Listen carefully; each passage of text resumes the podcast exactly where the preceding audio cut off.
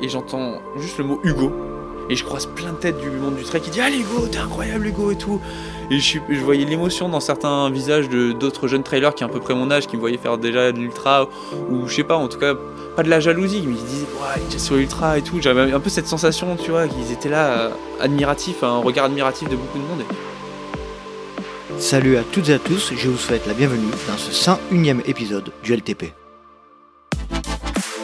Et oui, nous avons passé la barre des 100 épisodes, ça y est, c'est officiel et je suis extrêmement ravi de vous retrouver pour un nouvel épisode.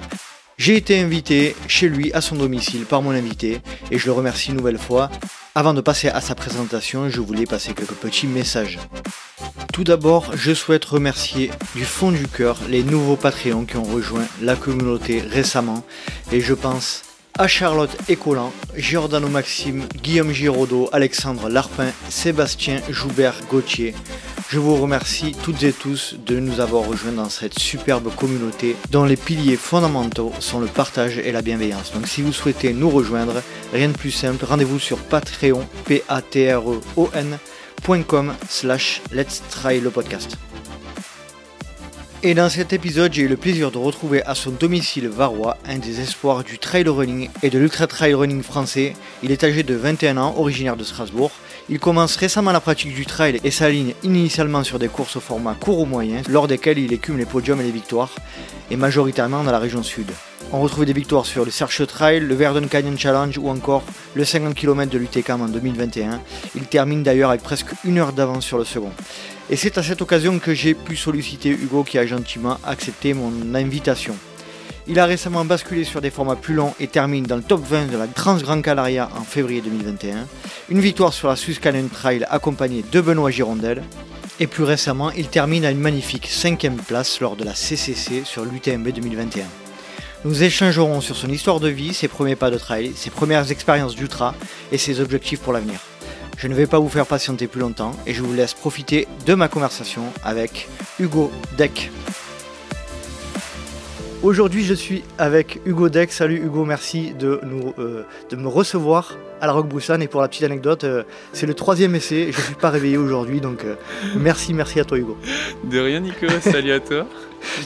tu vas avoir l'impression un, peu de te, un peu de te répéter, parce que ça fait la, c'est la troisième tentative tu m'as euh, gentiment, tu as gentiment accepté mon invitation à l'arrivée de l'UTCAM euh, du 50 km que tu as gagné euh, en 2021. Tu avais un peu d'avance sur le deuxième. Tu te, tu te rappelles un peu de cette période-là Ouais, bah moi je me rappelle surtout que pendant toute la course, je pensais, je pensais que le deuxième il était à 3 ou 4 minutes. Donc j'ai donné tout jusqu'au bout. Est-ce que tu peux te présenter Hugo en quelques mots? Bon, en quelques mots, bah, je m'appelle Hugo Deck, je suis né à Strasbourg. Et je vis maintenant dans le Var depuis 4 ans. D'accord. Donc tu disais tout à l'heure, euh, en off, euh, tu es parti de Strasbourg à 3 ans, donc pas beaucoup de, souvenirs, j'imagine. La, raison de ces déménagements euh, Donc oui, je suis parti à Strasbourg à 3 ans parce que mon père a commencé une usine d'acier en Lorraine. Ouais. Donc là, on y a passé encore 2 ans. Et après, il y a eu la crise de 2006-2008 des aciers, des usines. Il n'y a plus d'usines en France, ça sent. Et donc, on est descendu dans le sud pour recommencer un peu une nouvelle vie. D'accord. Euh, ces, déménagements entre les Alpes-Maritimes, le Var et tout, c'est lié euh, toujours à, euh, à l'activité professionnelle de, ton père? Euh, Premièrement, du nord au sud, c'était oui du nord euh, aussi, mhm. c'était à cause professionnelle. Et après, dans le sud, on a juste un peu bougé parce qu'il fallait trouver un endroit qui allait avec le budget de mes parents. La vie dans les Alpes-Maritimes est bien plus chère qu'ici dans le Var. Donc, mhm. mais maintenant, on est bien. Comme tu peux voir. Je confirme. on n'est pas trop mal. En plus, il fait beau. On devrait même aller courir un petit peu ensemble après, donc ça va être sympa ton environnement familial, euh, des frères, des sœurs? Euh, Ouais, j'ai donc euh, une petite sœur donc, qui va venir courir avec nous après. Ouais. Donc elle, elle est en terminale à Brignoles, donc peut-être, je sais pas si t'es passé par là. Non, t'es pas dû passer par là. Non, je suis pas passé par là. et donc oui, une petite sœur avec qui je m'entends super bien. Et, et un grand frère, donc qui lui est en dernière année d'école d'ingénieur et qui fait l'Ironman. Donc une famille sportive. Que des sportifs. Euh, donc justement, j'allais te poser la question. Euh, dans cet environnement familial, le, le sport très présent alors, depuis, depuis petit? Euh, ouais, mon père, il nous a toujours, euh, surtout mon père, Ouais. donc euh, il nous a toujours euh, poussé à faire du sport. Donc lui, il a, quand il était petit, euh, il a fait plein de sports et surtout de l'escalade à fond. Ouais. Et ouais, on a toujours été inscrit dans, dans une association sportive euh, pour faire du sport. C'était, c'était quelque chose de, je pense, c'était même la priorité. La priorité, c'était le sport. Avant tout, avant les, avant les études, avant... euh, Euh, la priorité, non, je dirais pas avant les études. Ah, la priorité, c'est d'abord euh, le plaisir. mhm. Mais le sport a une place importante. Il- il- pour lui, c'est un moment de, où on peut se sentir bien et ça nous permet de nous évacuer, de nous libérer. Un Donc, équilibre, donner ouais. un équilibre. Mm. Le, le frère plus grand ou plus, plus petit? Plus grand, il Plus a grand. 24 ans. Euh, Quelle était la relation Donc, euh, pas, pas bien vieux, de, pas, pas beaucoup d'écart entre Mm. toi et lui euh, Deux Bah, ou trois on a tout fait ensemble. Ouais, tout, avez- tout, tout, tout. On a donc, euh, on a fait le tennis ensemble, on a fait du, on a fait du judo ensemble, on a, j'ai fait du basket. Bon, je reviendrai, j'en ai fait pendant 10 ans avec- ensemble. On a commencé ensemble. Donc euh, oui, on a toujours tout fait ensemble. On partait en vacances ensemble et tout. Donc un frère avec qui j'ai partagé, ouais, j'ai grandi avec mon frère. J'ai vraiment grandi avec mon frère. Est-ce qu'il y avait une, une notion de compétition entre vous ou ça a toujours été dans la bienveillance ou comment ça se passait? Ah, c'est fight, hein. C'est fight ouais, c'est entre frères, hein. Ouais. Non, mais ouais, on, on avait quand même une notion de compétition. Ça, Ouais. c'est clair. euh, on a toujours eu envie d'être un peu le meilleur. Ça, je, c'est, c'est, je pense que c'est même là où j'ai puisé mon, mon esprit de compétition. Mhm. Ouais, on, on se- ouais, on essaie toujours. euh, mais après, c'était assez bienveillant, mais on essayait toujours d'être euh, meilleur que l'autre.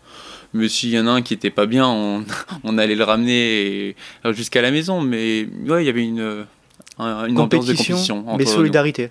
C'est ça. Et favorisé par, euh, par les parents. Euh, oui, bah surtout euh, mon père qui était vraiment à fond dans le sport. Ma mère est plus, une- on va, je l'appelle maman poule, on va dire, qui est pas une sportive euh, née, Mhm. mais qui est toujours là à nous soigner et oui, favorisée par les parents.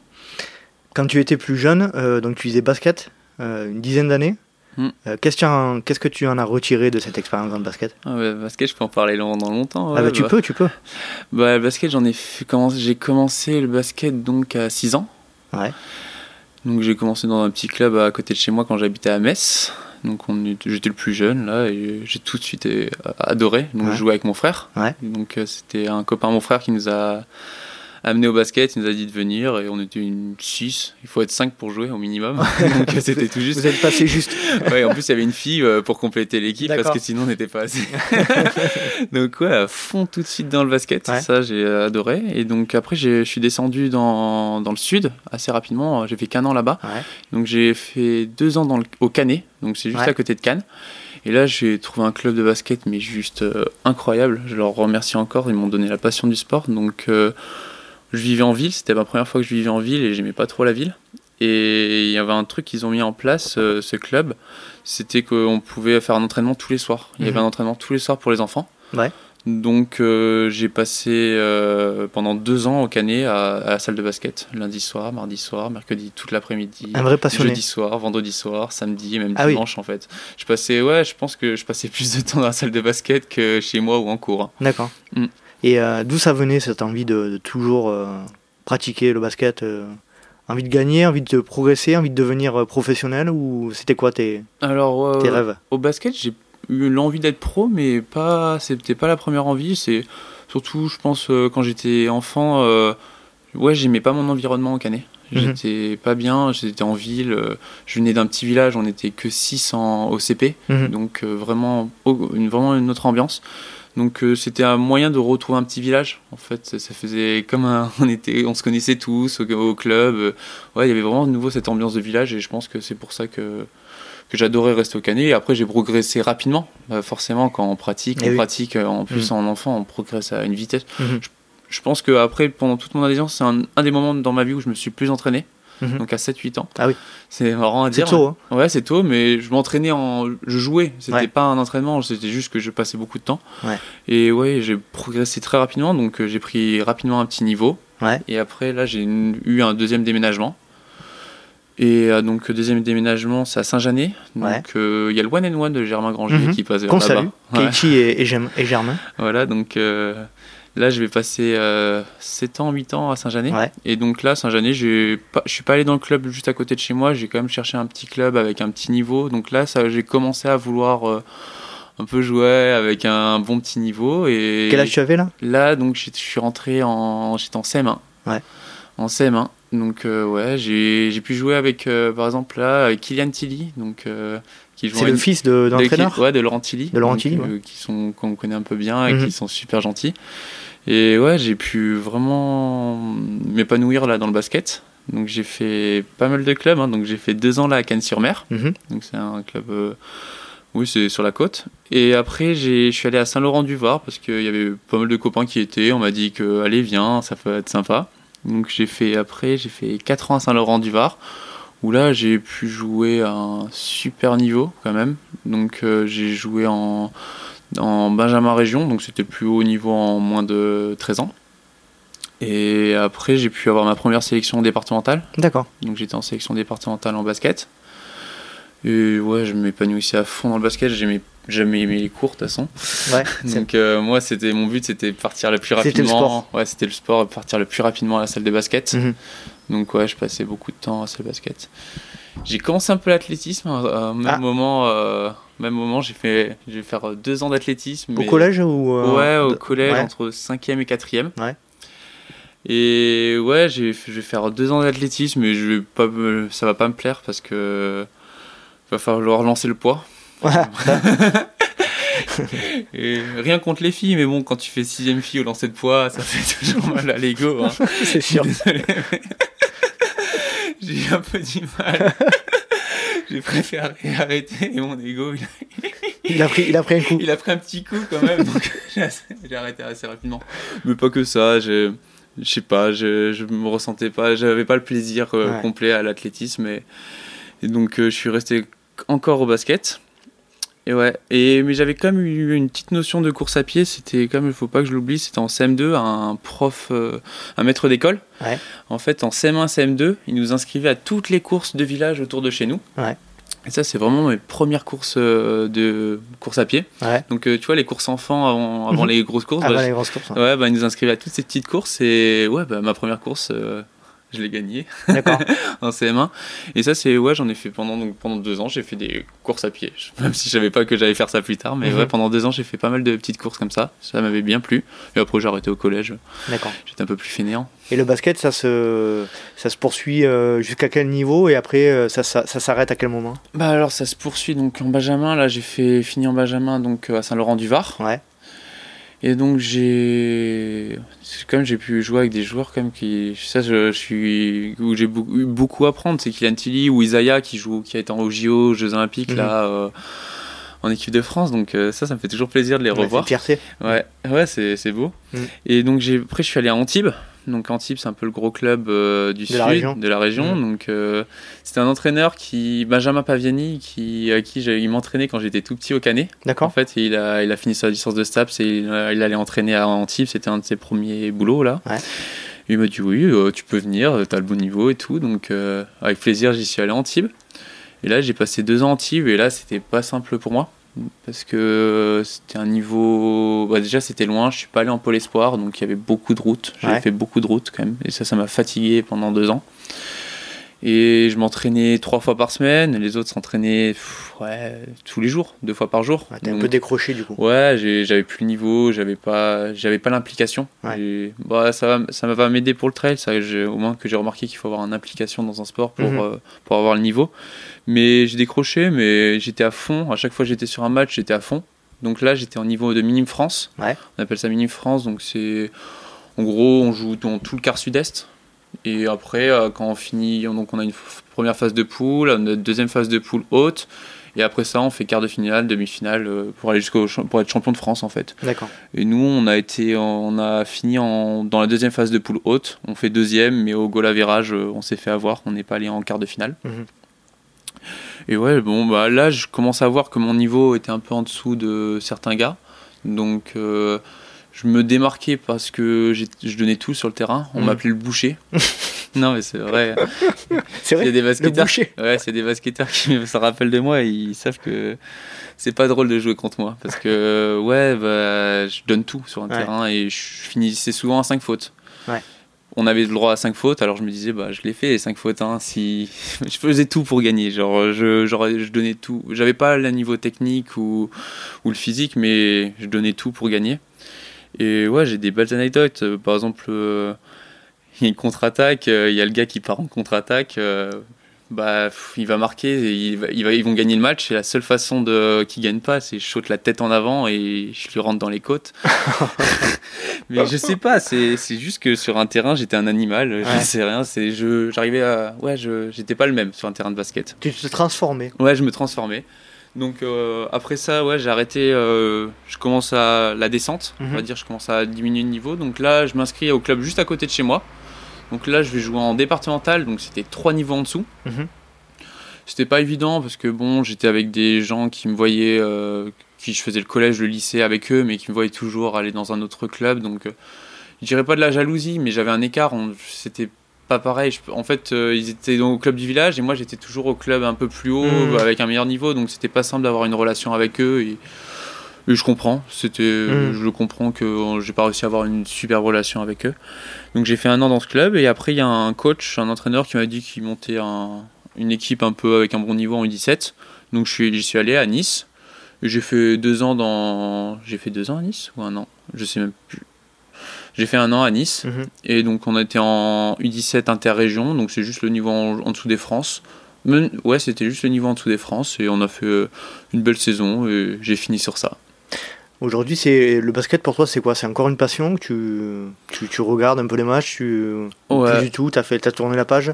Ouais, je pense que j'ai quand même bien tourné la page. Ouais. J'ai eu un besoin, j'ai eu un ras-le-bol, vraiment un ras-le-bol du basket, donc je, je suis toujours de loin. Ça Mhm. c'est vrai, je suis, mais je suis plus à regarder les matchs, à tout suivre bien. Mhm. On va dire, j'ai plein de likes sur Facebook, donc j'ai l'actualité du, du basket qui, qui est sur mon, mon fil d'actualité, mais je suis pas, pas à fond, je suis Pas à plus à fond. fond dedans. J'ai eu un petit ras-le-bol. Tu parlais tout à l'heure, tu disais que tu avais un peu du mal avec les avec l'école. Euh, c'était, ça a été quoi ta formation scolaire? C'est quoi? Tu es encore euh, en, en études aujourd'hui ou com- comment, comment ça se passe? Euh, donc euh, ouais, l'école, c'est un grand calvaire pour moi. C'est ouais, souvent quand j'écoute des podcasts et je- même dans le trait, je trouve qu'il y a un niveau scolaire très Ouais. important Je te confirme. et je me sens un peu, euh, j'ai un peu honte euh, par rapport à mon niveau scolaire et parce que bon que moi j'étais ouais j'étais sécheur professionnel. hein. Ouais. J'allais pas souvent en cours, mais c'est pas pour euh, c'était pas pour aller fumer ou Ouais. faire ça. Je sortais ou j'avais j'avais pas envie de rester en cours. Mhm. Donc euh, mon niveau scolaire, là j'ai passé mon BTS que j'ai raté une deuxième fois. Mhm. Mais bon, je, ça m'étonne pas. J'ai fait donc non, j'ai fait d'abord une année de fac de sport où je me sentais pas bien. Et j'ai fait tenter deux fois le BTS euh, gestion et protection de la nature en, distanciel. Mais ça n'a pas passé. Ça s'est pas passé. Et donc là, je suis, je travaille à fond mon accompagnateur moyenne montagne pour avoir un truc quand même. Mais vraiment, l'école c'est un, grand calvaire Ça te, et co- ça te correspond pas en fait. Ouais, j'ai vraiment, c'est un gros calvaire et un peu, un, un peu une honte, on va dire. C'est dur. Parfois j'ai un peu du mal à parler avec le- les autres de ça. Tu vois. Mhm. Je trouve quand même qu'on idéalise pas mal l'école Mhm. Et que dire que t'as pas fait d'études, c'est pas non plus évident de le dire. En France, je trouve que c'est un, vrai sujet, euh, peut-être pas forcément dans d'autres pays où c'est un peu moins le cas, Mm. mais c'est vrai qu'en France, on a quand même tendance à dire que euh, t'as réussi quand t'as réussi à l'école, C'est ça. et- alors que, euh, alors que foncièrement, euh, c'est que ça peut être qu'une étape, ça peut être que des outils qui te sont donnés, mais c'est pas parce que tu réussis pas à l'école for- forcément que tu vas réussir, tu vas échouer ta vie. Ouais, mais j'ai un- mais ouais, je suis d'accord. J'ai un grand respect pour ceux qui réussissent à l'école. Mon frère, par exemple, est un dyslexique. Il était acharné à l'école. Il a il finit son école d'ingénieur. J'ai vraiment un gros gros respect pour ceux qui Mhm. arrivent à l'école. Mais ouais, j'ai jamais réussi à rester. Ouais, j'ai jamais réussi. Je pense que dès, dès le CE1, dès le CE1, dès le CP, j'avais compris que l'école c'était pas fait pour moi. Mhm. J'essaie toujours de trouver une solution pour pas aller à l'école. Et ouais, je trouve que c'est un peu tabou quand même qu'en France, euh, ouais, quand je parle avec d'autres trailers et de jeunes trailers, c'est tu fais quoi à l'école et tout, c'est Mhm. pas c'est pas simple de dire que ouais non, j'ai pas réussi à faire d'études et Mhm. ouais, c'est pas simple. C'est vrai que je te confirme, euh, tu le disais juste avant, euh, la communauté des, notamment des jeunes trailers, hein. C'est- Même, même, euh, même des gens qui ont un peu plus d'expérience, c'est vrai que c'est quand même une population de gens qui ont, qui ont quand même un certain niveau d'études. Mm. Euh, moi, je l'ai constaté aussi. hein, et moi, moi j'ai enfin, le même niveau d'études que toi, hein, j'ai un bac plus 2.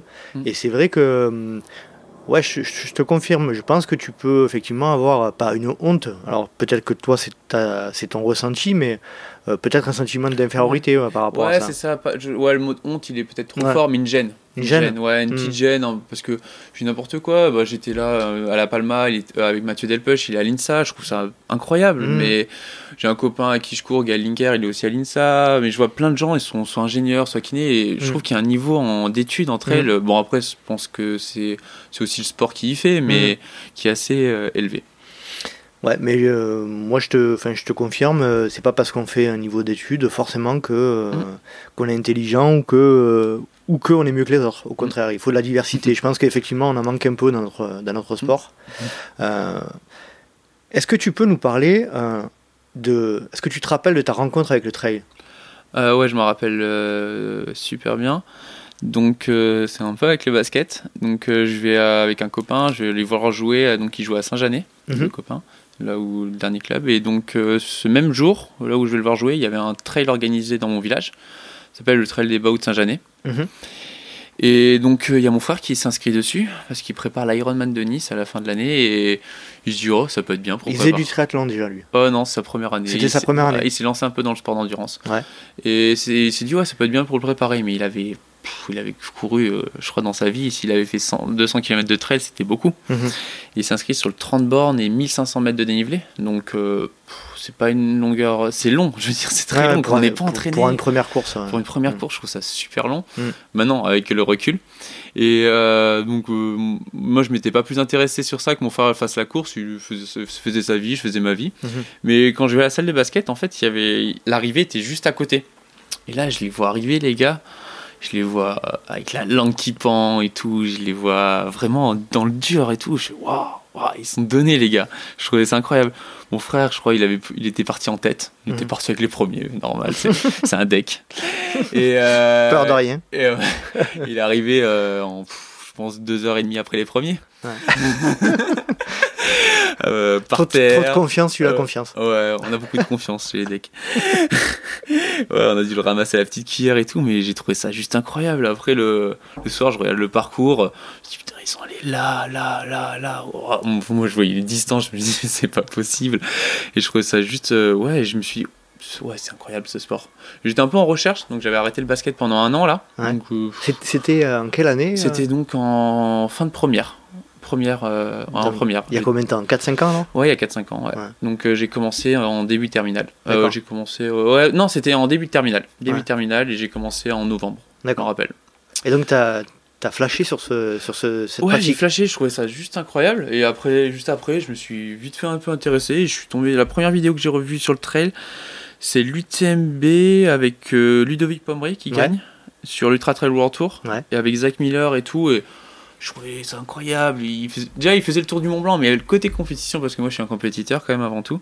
Et il s'attaquait, il revenait. euh, Mais tout ça autour d'un Mont Blanc avec un terrain de jeu mais immense sur une distance mais infinie. Alors que nous, au basket, ça durait 40 minutes, eux, ça durait 24 heures. Donc il y avait 20 heures, même Ouais. plutôt euh, sur les TMB. Mais ouais, il y avait tellement. Ils avaient tellement à faire je trouvais ça. Ouais, ça... ouais, je suis tombé amoureux, je me suis intéressé, je me suis intéressé. Je m'y suis mis à fond. Euh, Donc, tu disais.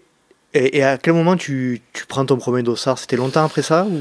Donc j'ai dû commencer en novembre, mi-novembre. J'ai pris mon premier dossard en fin janvier, début février, Mhm. sur le trail d'Aise. C'était un 10 km avec 500 de dénivelé.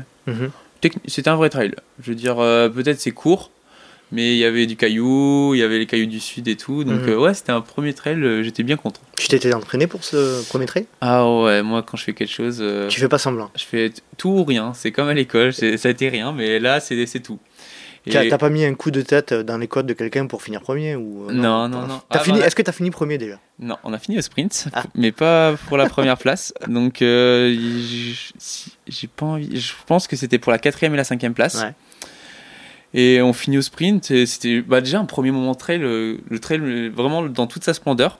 Dernière descente, on rattrape beaucoup de gens d'un autre parcours. Et on était avec le gars depuis pas mal de kilomètres. Et là, on se met d'accord, on dit on s'attaque pas dans la descente. C'est le début du trail, j'ai trouvé ça incroyable. On s'attaque pas dans la descente parce qu'il y avait trop de monde, fallait doubler Ouais. les gens. Et en fait, on a attendu le dernier pont, la dernière, et on dit on se fait le sprint sur la fin, sur, le, sur la ligne droite, parce qu'on avait vu qu'il y avait une ligne droite à la fin pour sprinter, et on, on s'attaquait pas dans la descente parce que c'était juste euh, pas comp- ouais c'était pas dans l'esprit de compétition parce que Mm. bon fallait doubler quelqu'un et tout ça allait ça allait nous mettre en danger donc euh, ouais l'esprit trail euh, première course esprit trail euh, petite anecdote esprit trail direct Mm. avec Jérémy Saint-Varin je m'en rappelle encore Donc premier trade, tu finis euh, donc 4 ou 5ème. cinquième parce que sachez que si vous finissez au, au sprint avec moi logiquement vous gagnez C'est vrai Pourquoi? Pourquoi? Ah bah je sais pas il y a Usain Bolt il est pas en moi en tout cas C'est- pas ta qualité première le sprint. Ah, Toi, c'est l'endurance. ah ouais l'endurance ou un seuil bien haut et on se met lactique mais vraiment pas le sprint Pas le sprint. pas la pointe de vitesse. Ah non, il y a une- j'ai des vidéos marrantes sur ça. Tu réenchaînes derrière des autres courses et à quel moment tu, tu prends conscience que tu peux performer alors? Euh, bah déjà j'ai tout de suite commencé en me disant que je voulais performer. C'était un objectif premier. Non, après c'était l'objectif n'était pas de professionnaliser ou quelque chose comme ça, mais j'aime bien quand je fais quelque chose, c'est bien le faire. C'est que j'ai commencé, euh, je voulais performer, je veux dire, c'est qu'à chaque course où j'allais, même la première course que j'ai fait, euh, moi je suis parti, j'étais en tête, hein, première montée. hein. Ça je l'ai pas raconté, mais, mais ouais, c'est que quand je fais une course, c'est pour euh, bien la faire, euh, être appliqué. Sinon, je pense qu'on peut courir avec les copains et, et voilà, on court le dimanche avec les copains et ça suffit. Non, quand je fais une course, c'est vraiment pour performer le plus possible. Ouais. Et euh, dans ces premiers temps, tu t'entraînais avec qui tout seul? Tu, C'était euh, de la curiosité? Tu tu te renseignais sur Internet? Comment ça se passait? Euh, ouais, je me suis donc euh, vraiment beaucoup renseigné sur internet. euh, j'ai commencé à lire des livres, des petits trucs. euh, j'ai tout fouillé. Tu pouvais pas écouter de podcast parce que j'étais pas existant encore. Ben non, c'est ça, malheureusement, j'ai pas pu écouter tes podcasts. Je pense que j'ai perdu au moins 6 mois d'entraînement Eh oui, à cause de ça. voilà. J'aurais gagné, allez, un an. J'aurais été un an d'avance. C'est dommage. C'est dommage. ça joue à rien la vie.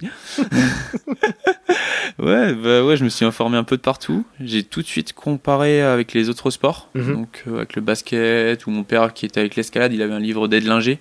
Ouais. Donc je regardais comment. C'était un des premiers livres d'entraînement, Patrick Edlinger, donc j'essaie d'appliquer la, la méthode Edlinger pour le trail. Mhm. une anecdote, mais ouais, je, je pense que ouais, j'ai un peu fouillé partout, mais dans tous les sports. Ça, c'est ça c'est un conseil que je donne à tout le monde. euh, Je pense que tous les sports se ressemblent, entre guillemets, même si c'est il y a des différences, il y a des nuances, mais faut puiser de partout. Donc ouais, j'ai Ouais. puisé de partout. D'avoir la curiosité d'aller chercher les techniques et des, des, des Mhm. modes d'entraînement dans d'autres dans d'autres domaines. ouais. Ouais, je l'ai eu tout de suite, ça vraiment. Mhm. Mais je pense que c'est parce que j'ai pratiqué plein de sports. Ouais. Et donc euh, ça m'a tout. J'ai toujours euh, superposé euh, tous les sports euh, tout de suite. Qu'est-ce que ça a pu t'apporter de, de plus que les autres, euh, le fait d'avoir fait pas mal de sports comme ça, du basket euh, notamment? Bah surtout le basket, je pense que ça m'a apporté dans le trail, comme je le dis souvent, il y a quand même un esprit très bon enfant. Mhm. Mais c'est très bien, je suis heureux comme qu'il y soit. Mais euh, au moins ça m'a apporté le, un peu un goût de la compétition, de l'envie de gagner quand même. Je veux dire, à un moment donné, on, on met un dossard, je veux dire, c'est pour se faire mal, c'est pour essayer d'être devant, pour, euh, voilà, pour gagner. Et donc ça m'a apporté ce- la gestion de la pression, parce que quand même quand on est au basket, on a, je trouve, on trail, on n'a aucune pression. On n'a Mhm. vraiment aucune pression. Mais qu'au basket, quand on est dans une salle, il y a, même moi, il y avait parfois il y avait 200, 300 supporters quand même hein, sur Ouais, certains matchs. En étant jeune, c'est Ouais. toujours troublant. Ouais, c'est troublant, ça a gueulé, ça, il y avait l'arbitre, il y avait les parents qui gueulaient sur l'arbitre, il y avait Mm. toujours, il y avait toujours quelque chose, il y avait un peu une ambiance, une tension tout le temps. Et cette tension, je, je- ouais, moi j'ai pas de tension entre elles parce qu'il y avait tellement de tension en basket que, Mhm. ouais, ça m'apporte vraiment cette sérénité quand je suis sur une ligne de départ, je trouve ça très détendu. Euh, Est-ce que tu pourrais retirer euh, deux ou trois moments là jusqu'à aujourd'hui euh, qui, qui ont marqué un peu ton, ton, ta pratique du trail Donc de à 4-5 ans en arrière jusqu'à aujourd'hui, euh, s'il y avait deux ou trois moments que tu devais retenir, ce serait quoi? Euh, des moments, comment tu veux dire, genre qui m'ont Euh, permis de progresser, qui Non, des, des moments qui t'ont marqué. Des courses qui t'ont marqué, euh, Ouais, qui- des tu- où tu te dis, les moments là j'ai passé un palier, les moments clés. Ouais, ouais. ouais, ok. Mm. Ouais, c'est ça, ouais. Donc, première année, donc le moment clé de la première année. Ouais, bah, je me suis. Ça faisait un mois que je m'entraînais. Et le premier truc où je me suis inscrit, c'est le 23 km de Uba Trail. Donc, Mhm. ça faisait, je crois, 2-3 semaines. Ce qui faisait une réduction sur le prix du dossard. Je me suis dit, allez, je m'inscris. ça me coûte moins cher. voilà, l'Ubac Trail, j'avais pas le permis. J'ai juste dit à mes parents, euh, je vais y aller. On se débrouillera pour y aller. trouver une solution, il est pas cher au dossard, Voilà. on y va. Et donc ouais, donc j'avais vraiment pris ce premier objectif. Ça c'est mon premier objectif. Au bout de deux semaines, je me suis mis un objectif. Ça c'est incroyable. Ouais. hein. Et ouais, donc j'avais cet objectif bike trail. Et ouais, le premier palier, ouais, en fait c'est ma, ma première victoire qui était deux semaines avant cette bike trail que j'avais bien préparée, donc à Oron. Ouais. Donc euh, là ouais, c'était dans ma tête, mentalement, ça m'a fait un bien fou. Je crois. C'était, j'ai trouvé, ouais, il y avait un peu cette adrénaline de la gagne quand même qui est pas, on peut pas l'enlever euh, d'être devant, même si c'est une course de village. Mais ouais, d'être devant, de pouvoir faire mal aux gars, de... c'est la première fois où j'étais ouais, dominant et c'était vraiment agréable d'avoir ce sentiment de, de puissance. Ouais, donc ça c'est le premier, premier palier en trail, c'était en trail Ah, d'Oron. Ouais. Après la deuxième année, j'avais vraiment préparé mon coup pour, euh, donc pour les France de montagne à Reims-Marsous. Donc, euh, très bon club, hein, c'est club d'Azin. J'ai passé un petit week-end en France de montagne, et superbe accueil. Et euh, ouais, donc je l'avais vraiment préparé à fond. Donc, et j'ai peut-être trop préparé. C'est une fois, le premier, ouais, j'ai beaucoup appris parce que je m'étais mis beaucoup de stress. C'était en junior, je voulais chercher la sélection en équipe de France Mhm. junior. Et j'ai eu un échec. Je fais un échec. C'est c'est vite dit, hein, ça fait un an et demi que tu cours. euh, je faisais pas de sport d'endurance avant, un peu de vélo l'été, mais à part ça, pas grand chose. Mais euh, ouais, je fais septième. Donc euh, j'étais un déçu. Mais ça m'a permis euh, vraiment d'apprendre beaucoup sur, Mhm. Ouais, sur le relâcher, sur plein de choses. Ça m'a vraiment beaucoup, beaucoup appris. Donc ça, c'est vraiment un, un des deuxièmes euh, temps dans, dans ma pratique du trail. Et après, euh, pff, le troisième, euh, on va dire là où j'ai réussi à vraiment confirmer une performance. Bah, pff, ouais, dans le troisième, là où j'ai réussi à vraiment confirmer une, première performance, c'est le trail du Ventoux. Ouais. Même si j'étais champion de France de KV juste avant, mais la première vraiment performance avec des Avec du gros niveau. avec, avec, du euh, gros niveau, ouais, ça a été le trail du Ventoux. mhm. En quelle année Euh, donc ça, c'était en 2000, euh, si j'ai pas, ouais, première année de Covid, en Ah, 2020. 2010 2000 2020. 2020. Ouais. Moi j'y étais. Ouais, ouais. C'est sur le 42. Ouais, sur le 42. Mm. Le 40... Ouais, je crois que c'est 46. Ouais. Les 4 km C'est à la fin, ils font mal. Hein. C'est important. C'est important. Et ouais, c'était ta première, euh, première confirmation. Je fais 6ème. Ouais.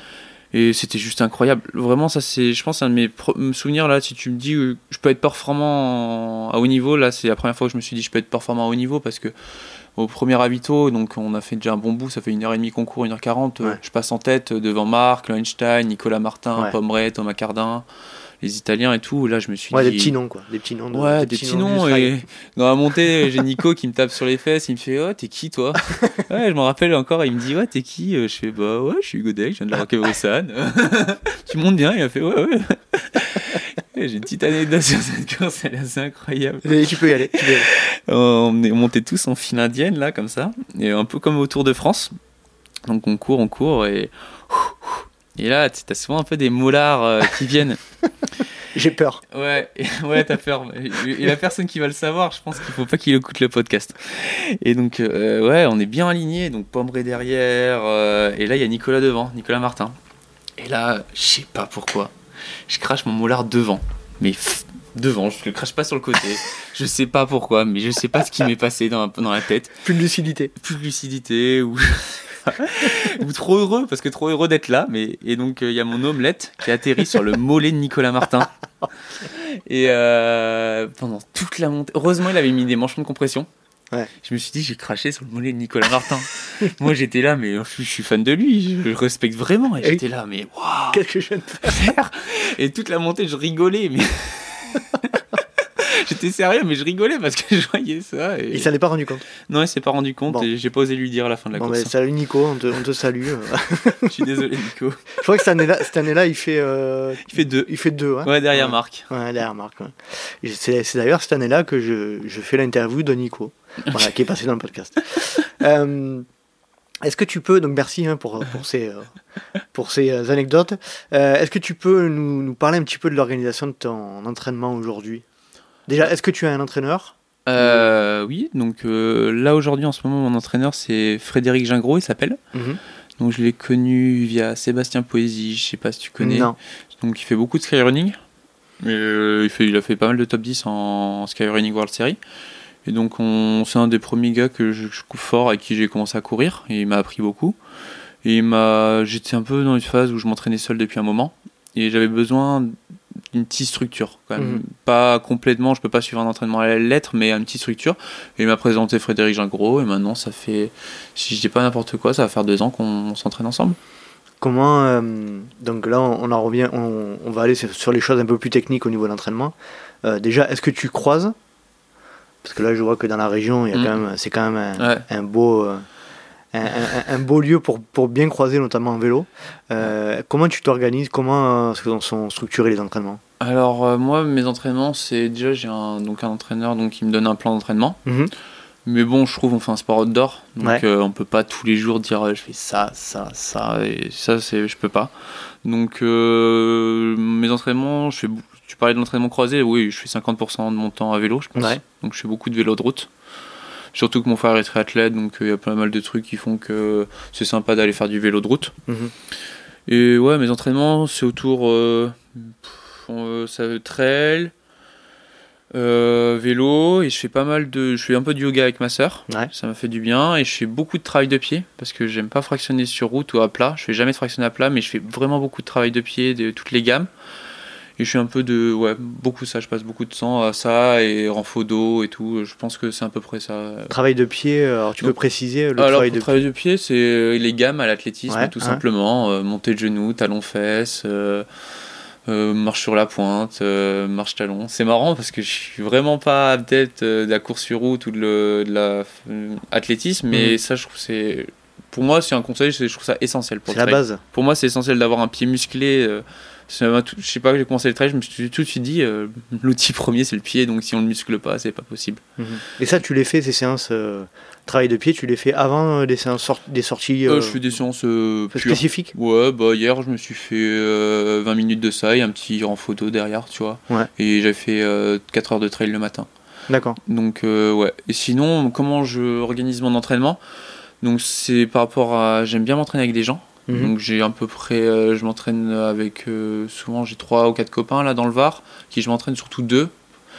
Donc un, un qui habite euh, qui habitait pas loin et qui habite toujours pas loin s'appelle Sébastien Dauphin. Donc lui, tu vois, c'est le gars qui est juste finisher euh, Mhm. si il a fait les- il a fait le 85 bandes de l'échappée belle, il a fini en 24 heures. Je veux dire, c'est il a son niveau modeste, euh, Mhm. mais il est passionné.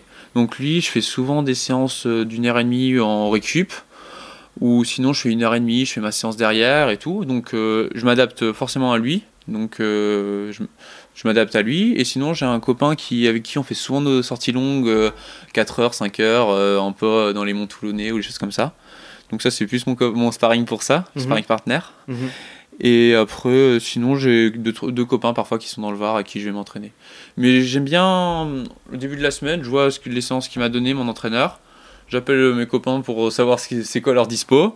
Euh, je, fais mon- Tu fais un mix. je fais un petit mix de tout pour avoir du plaisir parce que pff, aller tous les jours entraînement seul, euh, moi je trouve ça impossible. hein. Mhm. C'est.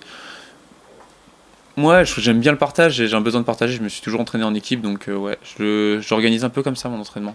C'est intéressant ce que tu dis parce que c'est vrai qu'on a, on a tendance à s'imaginer que les élites, euh, parce qu'on considère que tu es une élite, hein, ah ouais que euh, les, les élites n'ont- euh, toujours euh, des entraînements seuls ou, ou avec des gens de leur niveau Beaucoup, et ouais. toi c'est pas toi c'est pas tellement le cas enfin y a- quand tu peux placer des entraînements euh, avec des gens qui n'ont pas forcément le tien de niveau tu, tu le fais Bah, j'aime pas m'entraîner déjà avec quelqu'un qui a mon niveau. Ouais. Bah, mais après, je dis ça, mais aussi parce que en fait, j'aime bien m'entraîner avec quelqu'un avec qui je m'entends bien. Ouais. C'est pas, je vais pas regarder son palmarès euh, pour m'entraîner avec une personne. Ça, Mhm. je, dis, je dis ça en rigolant, mais c'est vrai. Je trouve c'est important de le dire. C'est, j'ai vraiment envie de m'entraîner avec quelqu'un parce que moi, quand je vais m'entraîner, je m'entraîne à des vitesses euh, très lentes. Mhm. Je, vraiment, pour moi, le- l'entraînement, c'est l'entraînement. La compétition, c'est la compétition. Même, euh, par exemple, avec qui je m'entraînais, Valentin Cauchy, pour moi, il s'entraînait trop vite au début. Je veux dire, je lui donnerais une cote à 750 ITRA. Mhm. Moi, je suis à 860, donc je suis logiquement 10% plus fort que lui, mais je lui disais qu'il s'entraînait trop vite et j'avais du mal à le suivre. Et ouais, j'ai besoin de m'entraîner lentement. Et qu'est-ce qui est bien avec. Ouais, on s'entend bien en fait. C'est c'est pour ça aussi que je m'entraîne pas forcément avec des mecs de mon niveau. Et les autres, sont, euh, je sais pas, faut demander aux autres pourquoi ils sont. Et je sais qu'il y en a qui s'entraînent beaucoup seuls, Mhm. mais parce qu'ils ont cette besoin de, de structure, de suivre un plan, je pense, d'entraînement structuré, mais chacun est différent. Et il n'y a pas à juger l'autre ou bien sûr chacun est différent et a ses besoins différents. tu t'entraînes seul euh, à peu près euh, quoi la moitié du temps ou c'est euh, Ouais, je dirais ça à peu à près. peu près À peu Mhm. près la moitié du temps seul. Ouais, Et- moitié du temps seul et après j'essaie. Je, m'entraîne parfois avec ma soeur. Par exemple, Ouais. je fais du tractage. Je lui mets l'élastique et je la tire en montée. On descend tranquillement seul. Mais oui, j'essaie vraiment. Parce que euh, je trouve que c'est une charge mentale en fait. Chaque entraînement met une charge mentale. Ouais. Et quand je suis avec quelqu'un, ça me diminue ma charge mentale. Donc j'arrive à m'entraîner plus. euh, en, en ayant, en ayant quelqu'un euh, qui m'accompagne. Donc ouais, j'essaie vraiment de diminuer ma charge mentale en ayant toujours quelqu'un avec moi. Plutôt euh, les séances seules, tu les fais plutôt sur les séances de, de spécifiques en, en Ouais. haute intensité? C'est ça, ouais, les séances de fractionné, j'arrive à les faire seul. C'est pas un- J'en fais pas beaucoup, j'en fais plus trop comme je me suis mis beaucoup à l'ultra. Ouais. Mais les séances de euh, spécifiques, ouais, ça je peux les faire seul. J'ai pas besoin de quelqu'un et je préfère même les faire seul. Ça, Ouais. c'est les seules séances où j'aime pas trop les faire avec quelqu'un. Alors tu dis, t'en fais plus trop. Euh, on est d'accord que quand on- plus on allonge les distances et plus on doit travailler euh, son aérobie, hein, sa base aérobique, donc moins on a forcément euh, besoin de faire des séances à haute intensité. Mais malgré tout, je pense qu'il faut quand même en faire. Toi, ça représente quoi à peu près les séances à haute intensité dans ton entraînement? Ouais, En bah, pourcentage ouais, bah, je pense comme si t'as eu, t'as eu déjà des bons entraîneurs dans, dans ton podcast, mais je fais beaucoup de périodisation Ouais. de l'entraînement. Mhm. Donc euh, ça c'est dur à dire, tu vois. Là je vais être en reprise de après la CCC, donc là je vais me remettre un peu d'intensité. C'est une bonne période pour moi de parce que c'est pas spé- spécifique à mon effort l'intensité, donc j'aime bien l'en faire. En fait, je suis un peu à l'inverse de certains. Je fais de la... je vais plus faire de l'intensité loin de le... loin de ma compétition et faire du volume près de la compétition. C'est assez euh, ouais, c'est à l'inverse de beaucoup de d'athlètes euh, que j'ai déjà entendu. Par exemple, Mm. Sylvain euh, qui que je respecte beaucoup pour ce qu'il fait. Pour sa, sa, sa rigueur et la Mm. façon dont il est, euh, qui j'ai entendu dans ton podcast qui faisait l'inverse, euh, par exemple. Mhm. Donc moi, je fais plus de l'intensité loin d'un objectif et ça va être plus du volume près de l'objectif. J'ai l'impression que un- tu tu t'entraînes beaucoup aux sensations et beaucoup. euh, Ouais. T'aimes pas être cadré. Non, bah, je pense c'est pour ça que j'ai pas aimé l'école. Ouais. Mais ouais, je peux pas avoir un cadre. Euh, bah, tu vois, par exemple, tu vas courir avec moi cet après-midi, je suis super heureux. Je, Mm. je- je- tu diras ton allure, moi, ça sera parfait. Et c'est pour moi, ce sera un entraînement parfait. sur- j'espère surtout que tu arriveras à me suivre. Ah ouais, j'espère. je je vais prendre un café avant de partir pour bien me booster. Si, si je si je démarre la la, sangle hein, pour me tirer. Ouais. si je- si je démarre si je démarre l'entra- euh, la course comme j'ai démarré le podcast, ça va être compliqué. hein. Ouais, J'espère que t'attends pas, t'attends pas une demi-heure avant de démarrer ta montre et t'attends le GPS comme certains. hein. Non, ça non, ça ça va. Ma montre fonctionne bien, donc il n'y a pas de problème. Ouais, non, mais je fais beaucoup sensation. J'ai pas de cardio sur moi. Ouais. Je prends juste ma montre pour savoir le temps d'effort. En fait, moi, à la fin de la semaine, je regarde euh, mon seul truc, c'est le temps d'entraînement que j'ai fait. Je regarde pas l'intensité que j'ai mis, trucs comme ça. Je regarde le temps que j'ai mis. Je m'entraîne jamais sur route. J'ai pas fait un fractionné sur piste ou saut de route depuis deux ans et demi, je pense. Ah ouais. Donc euh, j'aime bien. J'ai un petit balcon, bah, tu vois, on va y aller après. euh, c'est assez vallonné comme Ouais. ça et c'est là où je fais tous mes sens à plat. Et c'est au temps et à la sensation. Et je pense que ça, m'a permis de bien m'écouter. Ouais. Et je pense que pour réussir à passer sur Ultra, faut savoir s'écouter. Mhm. Parce que on se met parfois vraiment des, des grosses charges. Et le cœur, euh, j'en reparlais encore pendant, les, pendant mon stage dans les Pyrénées, là, avec un gars, il, il va rigoler, mais le I1, tout le temps, il me disait. Mais le problème, c'est que quand on charge beaucoup, le cœur, il monte plus. Et on il n'y a plus ces données euh, de savoir si on monte ou pas. Il y a que son. faut s'écouter, faut savoir comment on est. Et ouais, je m'écoute beaucoup. Je me suis jamais blessé, mais pourtant, je m'entraîne. Je pense qu'un qui m'entraîne le plus en volume. Mhm. Mais je me suis jamais blessé parce que vraiment le matin, euh, je m'écoute euh, beaucoup. Je suis quelqu'un qui aime, qui prend du temps pour euh, s'écouter. Et tu, euh, tu prends soin de ton corps aussi. Tu parlais tout à l'heure du yoga. Je pense qu'aussi ça fait, euh, ça montre aussi à quel point tu prends conscience que la course à pied, c'est pas que s'entraîner au cardio, pas que, pas, c'est aussi un, bien-être global, quoi. Ouais, bah euh, la course à pied, ouais, c'est.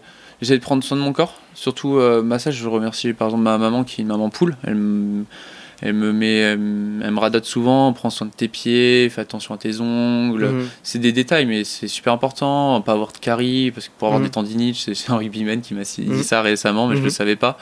Mais des choses comme ça, je pense que ouais, j'ai pris conscience que que ouais, la récupération, euh, pas forcément le repos on- dans, marqué dans le plan d'entraînement, mais la récupération à côté. C'est-à-dire que quand tu as marqué repos sur ton plan d'entraînement, ce sera bien, mais qu'est-ce qui est important, c'est peut-être de pas aller faire du kayak à côté, même si ça va te faire plaisir. Qu'est-ce qui est important, c'est peut-être de rester chez toi, et, c'est là où être Du professionnel, ou être professionnel, ou en tout cas vouloir, je dis pas être professionnel, mais vouloir progresser, c'est aussi savoir prendre un vrai repos et ouais, c'est pas toujours évident de, de dire non à des certaines choses. ouais. Mhm. On a vu là récemment que depuis euh, le début de l'année, hein, Mhm. tu t'es lancé dans l'ultra. Mm. Euh, Est-ce que tu peux nous donner un petit peu ta vision de la progressivité de, de la pratique de manière de ta pratique et de la, de la pratique des gens de manière générale? Ouais, bah, je pense que je suis un mauvais exemple niveau progressivité. ouais, j'ai pas. En fait, euh, si, j'ai une progressivité. J'ai quand même commencé euh, petite course, euh, petite, pas petite, euh, c'est aussi dur que ça soit long ou que ça soit court. Mais j'ai commencé par des 10 km, après j'ai fait des 25, j'ai fait une, une petite saison de marathon et je suis tout de suite allé sur Ultra. Bon, le Covid a quand même fait que j'aille sur Ultra un peu plus rapidement Mhm. que euh, Pourquoi, prévu. pourquoi plus rapidement? Parce que en fait, donc, je jouais les Golden Trail Série nationale. Je trouve que c'est un beau petit défi à mon niveau. Et donc, euh, je faisais à fond le format marathon. J'ai fait le Ventoux, l'Ubaï. Et là, il y avait la Skyrun. Et j'ai un de ça pour la Skyrun encore, pour ce week-end. Et euh, donc, euh, elle a été annulée l'année dernière. Mhm. Et je me suis dit, oh non, c'est annulé. Qu'est-ce que je fais J'ai envie de... Ouais, ça m'a énervé en fait. Et là, je regarde le truc et je vois, il y a l'UTCAM le, le- qui, qui est encore organisé. Eux, ils ont réussi à avoir l'organisation. Je- Ça fait un moment que j'ai envie de me mettre sur l'ultra. J'ai même commencé le trail pour faire de l'ultra. J'ai pas. Dès le début Ah ouais, Ça, c'est l'effet UTMB Ludo Pomeré à la télé. ouais, l'effet Zach Miller. Zach Miller Ouais, un de mes. Ouais, j'ai adoré Zach Miller. Ouais, c'est vrai que du coup, euh, Zach Miller, on l'imagine un peu, euh, un peu sur un terrain de basket à mettre un coup de tête dans des côtes. euh, Ah ouais, ouais, mais tu vois, quand. tu- Je pense que tu as déjà vu la vidéo où il fait. à la fin, là, il arrache la. il s'arrache tout. C'est ça, moi, au terrain de basket. euh, tu redemandes à. Si un jour tu vois des basketteurs, et, ouais, ils me diront. J'étais dur. J'étais dur. Le Toujours, ouais, rude. Être rude. être rude dans l'effort. Et ouais, donc je me suis inscrit 10 jours avant à mon premier ultra. Donc euh, je j'avais rien fait. Même pas. Ouais, si, 10 jours. Et donc euh, c'était le 135 km de l'UTCAM. J'avais fait aucune prépa, je me préparais pour la Skyrun. Ouais. Je me suis inscrit, j'ai appelé leur gars, ils m'ont invité, ils m'ont donné un dossard. Et j'étais super heureux, j'étais... c'était la fête. Et là, je me suis mis dans l'ultra. Et j'ai abandonné mon ultra. Donc, euh, mais c'était une superbe expérience, c'était incroyable. J'ai, j'ai appris mais tellement de trucs et je me suis dit c'est une complexité énorme, il y a Ouais. tellement de choses à apprendre. Mais il y a aussi plein de choses dans le marathon trail, mais là je me suis vraiment plus senti dans mon élément à moi, euh, ce que je veux faire moi dans le trail. Ouais. Et j'ai trouvé ça juste incroyable. J'ai passé un bon bout de temps avec euh, Jordi Gamito, c'était juste trop marrant. Ce gars il est, il est assez incroyable. Ouais, il me disait pendant toute la course là, on a fait 4-5 heures ensemble. Il faisait We come back for the win, we come back for the win. J'étais là premier ultra, il m'a il m'a chauffé. C'était, il était 3-4 heures du match. J'ai l'impression que j'étais au lycée quand je faisais la fête à fond là. C'était la même. Là, j'étais sous Jäger Bomb. Ouais, j'étais wow, c'était c'était fiesta et petit lever du matin, euh, on était tous les deux, on s'est regardé, on a fait on n'est pas bien. ouais, il m'avait lâché et là je pourrais, je vais pouvoir te dire l'anecdote avec Cathy. Et en gros, il m'a lâché euh, Jordi et en fait, c'était je descendais dans une petite forêt avant les merveilles, je- des merveilles. Je te coupe, euh, Hugo, mais c'est l'UTCAM de l'année d'avant, ça. Ouais, c'est ça. Donc c'est l'UTCAM sur lequel, je- effectivement, je t'ai vu passer avec Jordi. Il y avait Germain Ouais, c'est ça. sur la course. Il y avait Il y Zaïd, avait euh, Zaïd Malek Aurel, et Aurel, euh, Voilà, Père Aurel. Et donc Nathan Jovet aussi. euh, ouais, ouais. c'est cette année-là où j'ai accompagné Thomas qui était sur le 80. Ok. Voilà, donc euh, oui, maintenant, maintenant que tu le dis, je, je m'en rappelle. Voilà. Ouais, donc je te laisse finir. Ouais, c'est ça. Et donc euh, là, je, me lever le matin, j'étais bras cuit, j'ai fait n'importe quoi, j'ai bu du coca, du sucre, pris- mais j'ai appris beaucoup. Et cette petite descente, donc forêt, brumeuse, un peu comme dans Le Seigneur des Anneaux, et trucs comme ça. Et je commençais à faire des hallucinations, je transformais les arbres en bénévoles. Voilà, j'ai Mhm. remarqué que l'ultra c'était Mhm. c'était un truc un peu de drogué ou j'en sais rien, mais c'était C'est pas, c'est pas moi qui vais te dire le contraire. je, je vois beaucoup d'hallu- d'hallucinations. J'ai beaucoup Ah ouais, d'hallucinations. ouais. Ah ouais. Énormément. Ah ouais, je- ah ouais, ça aussi. Ça m'a fait Alors, peur. hein. je, je te coupe, mais moi je vais te raconter la mienne. Ouais, vas-y, et après je te finis avec Cathy. On vient de faire le Grand Raid du Ventoux en relais à deux, euh, le 5 km à deux avec Thomas. Et à la fin de la course, euh, la nuit tombe. Il y avait des, des rubalises, donc il y avait des rubalises blanches de, de- de la région et des rubalises rouges avec le, le rétroéclairage de nuit. Ouais. Et en fait, il y avait le, le rétroéclairage de nuit euh, et la, la balise blanche de- qui était juste à côté. Et en fait, ça m'a donné la sensation que la balise blanche c'était quelqu'un qui était euh, avec un t-shirt blanc Ah ouais. et, la- et, le, et le petit carré de la- du rétroéclairage, c'était un téléphone. Donc en fait, quand je suis passé, j'ai dit, Putain, mais qu'est-ce qu'il fait là, lui, en train de regarder son téléphone au bord de la route Et en fait, en arrivant, c'était deux, c'était deux tu vois. On est complètement taré. Ça, on n'est pas normal, on se détruit. Et ouais, bah là c'était petit lever du matin, petite brume, ambiance euh, elfe, un peu Seigneur des Anneaux. Et là j'en pouvais plus, je me suis assis sur un caillou tous les 100 mètres. Bon, je savais que j'allais abandonner, mais il fallait que je rejoigne mes, ma famille. j'aurais ma famille. Donc je m'assois sur un caillou, et bon, il y a beaucoup de monde qui m'a dépassé, et là, il y a. Là, il y a- j'ai l'impression que c'est une biche hein, qui arrive. Bon, désolé Germain, j'ai rien contre euh, Cathy, mais j'ai l'impression que c'était la septième merveille du monde. Ah ouais J'ai jamais trouvé une femme aussi belle. Et il y a Cathy qui arrive au loin comme ça, tout, tout, tu sais, quand t'es cuit, mais c'était waouh, pouf, pouf. Et là, avec son accent américain euh, magnifique, elle me fait Comment ça va? Je vais pas essayer de l'imiter parce que je sais pas le faire, mais comment ça va Euh, C'est bon, tu vas réussir? J'étais là, oui, oui, c'est bon. Et là, elle est, je repar- peux y aller. elle est repartie comme ça, mais c'était un rêve. c'était juste incroyable. J'en pouvais plus. Et oui, j'en raconte encore, mais parfois, ouais, c'était un, un peu euh, irréel. Ouais. ouais, j'ai- même, parfois, j'ai l'impression que je sais pas si j'ai vu Cathy ou quelque chose d'autre. C'était Ouais. un, ouais, un film. C'était incroyable. et ouais, et après ça, j'ai abandonné. J'étais détruit, détruit. Mais t'as appris. Mais je me suis dit, c'est fait pour moi. Ouais, t'as- compris que c'était ton truc. Ouais, c'est marrant. Dans l'abandon, j'ai compris que c'était pour moi. Et c'est la première fois que. bah, c'est mon deuxième abandon, mais c'est la deuxième- première fois qu'on on, en échec à une course ou à une compétition, je me suis dit, j'aime quand même. Tu vois, Ouais. j'ai raté, mais j'aime quand même. Tu vois, et ça, j'ai trouvé ça super fort. De- Si, de- si tu rates un ultra et que t'aimes, c'est Ouais. que Ouais, tu vraiment t'aimes. Ouais, c'est ça que je me suis dit, tu vois. Je me suis dit, t'as fait de la merde, mais t'as quand même aimé. Et ça, j'ai trouvé ça juste incroyable. Et donc, euh, ouais, et je me suis mis à fond dans l'ultra. Bon, pas tout de suite à fond. hein. J'ai deux semaines après, j'ai fait les France de montagne où. Ouais. C'était un peu plus court là. Un du peu coup. plus court, ouais. Bon, il y avait Cachard. Mais je des, je fais vice-champion de France Espoir. C'est vrai. Vrai. Sylvain qu'on salue. Euh, donc on parlait de la progressivité. Tu, tu fais, euh, tu fais euh, victoire sur le Swiss Canyon Trail. Et il me semble que tu fais top 20 sur le, trans- la Transgran Canaria aussi en début, en début d'année. Ouais, c'est ça. Bah, alors, donc, en gros, premier ultra abandon. Deuxième ultra, je commence à craquer au 80e, mais vraiment craquer. Mais il fallait que je cherche mes points UTMB euh, pour la CCC. Parce Mhm. que je sais pas, j'avais envie de faire la CCC. J'étais, j'étais débile. Je m'étais dit CCC, il faut la chercher. donc, CCC, euh, ouais, ouais, vraiment, c'est. Donc, euh, au Pico Roublo, j'étais vraiment, vraiment pas bien. Donc, j'ai fait 50 km dans le mal total à Transgran Canaria. Je marchais avec des, des mamans de, de 45 ans. Euh, je critique pas, mais bon, ça fait bizarre d'un coup d'être euh, à ce niveau-là. Et je l'ai fini très mal, mais Ouais. j'ai encore appris. J'ai encore pu euh, beaucoup apprendre. Et euh, Canyon Trail, euh, ça commençait à. J'ai encore plein de choses à apprendre, mais là, je commençais à avoir un peu un bagage. Et là, j'ai réussi à faire une belle performance.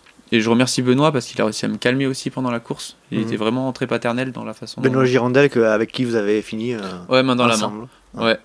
Et il était vraiment paternel, donc on a réussi à faire une super belle course. On a quand même euh, quand même, qui, qui est pas n'importe qui. On Ouais. a réussi à faire des crochets. Donc ouais, et après la CCC, où c'est ma plus belle course en ultra. mais- Tu vas, tu vas y revenir un petit peu juste après. Est-ce que je peux revenir sur cette euh, Swiss Canyon Trail avec Benoît Girondel Comment ça se passe quand, quand est-ce que vous décidez de, de- de finir ensemble? Est-ce que tu peux nous dresser un petit peu le tableau de- des circonstances qui ont amené à, à Ouais. finir ensemble? Ouais, bah, je, je parle beaucoup. hein. Non, non, mais aucun souci. Très, très bien. Bah, c'est le dé- faut commencer du début, donc euh, on part tous ensemble, tu vois, on est ensemble un, un bon moment. Donc on est une vingtaine, je crois on se décroche un peu, un petit groupe de 10 dans la première montée, mais il n'y a pas de rythme dans la descente, donc on est tout le temps 25. C'est Ouais. rare, un bout de, je crois, de 35 bornes, on était encore 25 Sur l'UTMB 2021, c'était le cas, je crois. Ah ouais? Non? Au début, ils, Ah, ils sont, peut-être. ils sont ensemble. euh, J'ai pas suivi, j'étais pas bien. j'étais dans mon lit et, et je suçais mon Je- pouce. Ah, pourquoi il a eu lieu l'UTMB 2021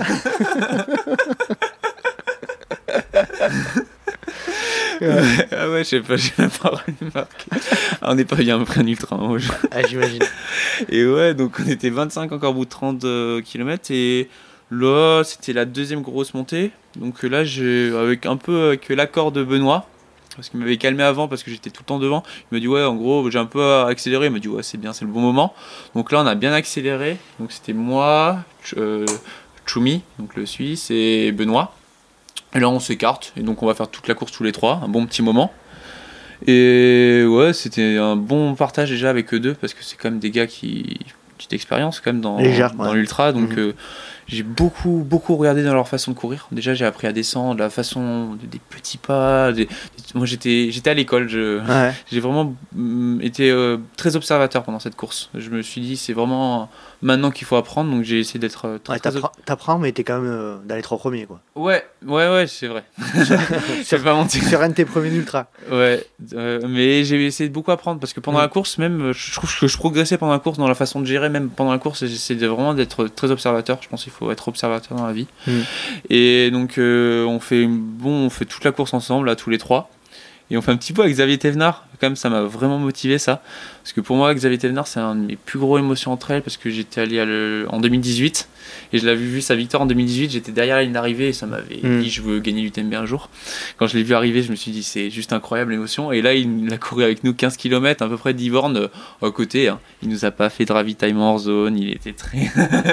je non, mais il était vraiment, il a juste couru avec nous. Il nous a juste. Euh, il voulait passer un petit moment. Et euh, c'est juste incroyable. Et quand t'as Xavier Thévenard, euh, pour moi, c'est une légende. Hein, et qui dit oh, oh, il m'a en gros rythme, le Hugo. J'étais là, putain, Xavier Thévenard qui dit mon prénom. J'étais là, j'étais tout ému. Et ouais, et après, on continue notre bon petit bout de chemin. Je fais un petit écart dans une descente cailloux parce que bon, ils connaissent pas les cailloux, je crois, les dromois, mais bon, ça c'est. ça c'est.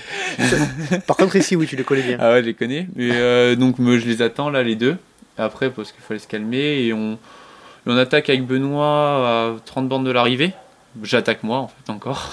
c'est toujours moi qui attaque. Mais bon, c'est pas ouais, un peu un peu foufou. Et on, fait un bon bout et on finit ensemble avec, Benoît parce que je sais pas comment dire, il m'a calmé au moment de l'attaque. Je commençais à toujours vouloir pousser alors que ça servait plus à rien. On avait fait l'écart. Toute la course, il me donnait des conseils. Euh, je sais pas, il y a une flasque qui est tombée, il me l'a ramassée. Ouais, c'était ouais, il m'a vraiment pris comme un, comme un papa, on va dire, pendant la course. Et c'était ouais, un soutien vraiment fort.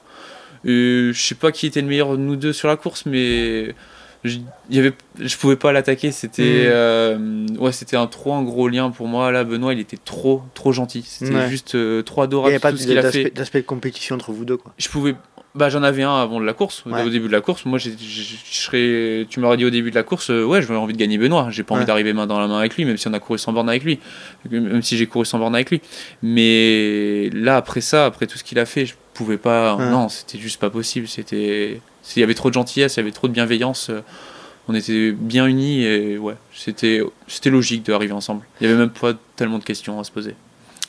Vous vous connaissiez avant Oui, vous, êtes, vous faites partie du même. Non, pas du tout. Ouais, bah. Vous faites partie du même team, mais. Euh... Non, c'est, on s'est, je me suis connu. la première fois que je l'ai vu, c'était au Trail Factory. Donc moi, je suis rentré chez Azix avec ce, ouais, avec ce concours là. Trail Elite Factory. Voilà. L'usine de, d'élite euh, du trail. Attention, attention l'usine. Hein.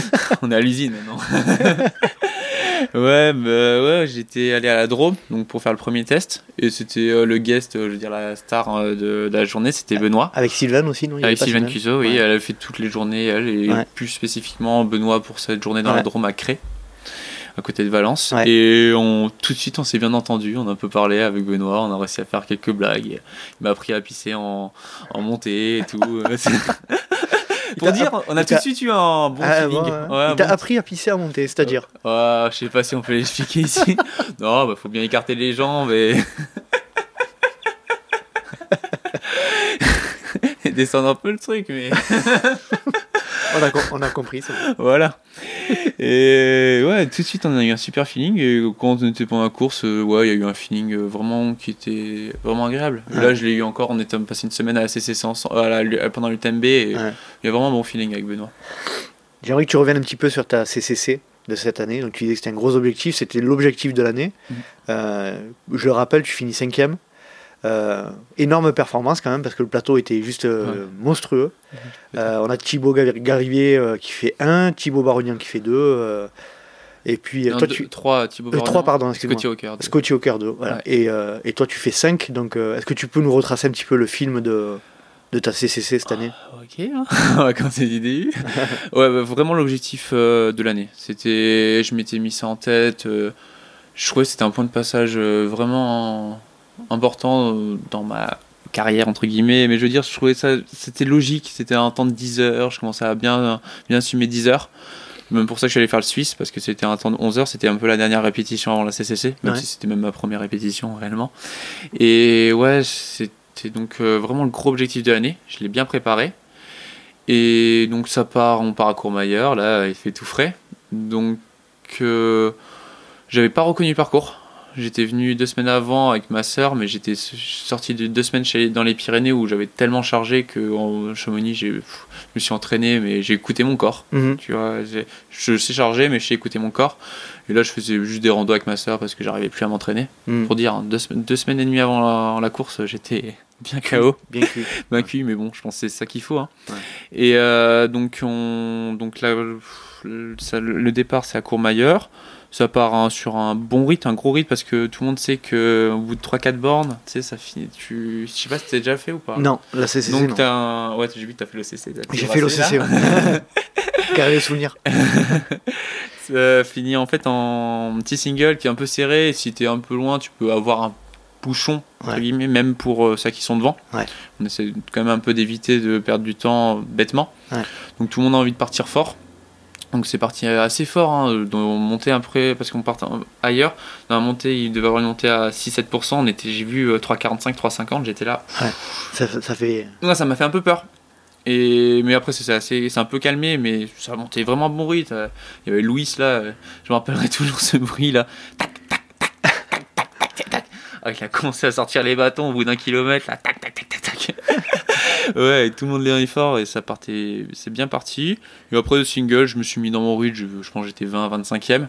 Je fais toute la montée là jusqu'au Bonatti. Non, je dis toujours Bonatti, mais c'est Berton. Berton. ouais. Berton. Je, je crois que je passe, euh, je plus, 16 ou 18, un truc comme ça. avec euh, J'étais sympa, j'étais avec euh, Marco De Gasperi. Mhm. Et euh, il y avait Benjamin Roubiol aussi, qui est pas loin.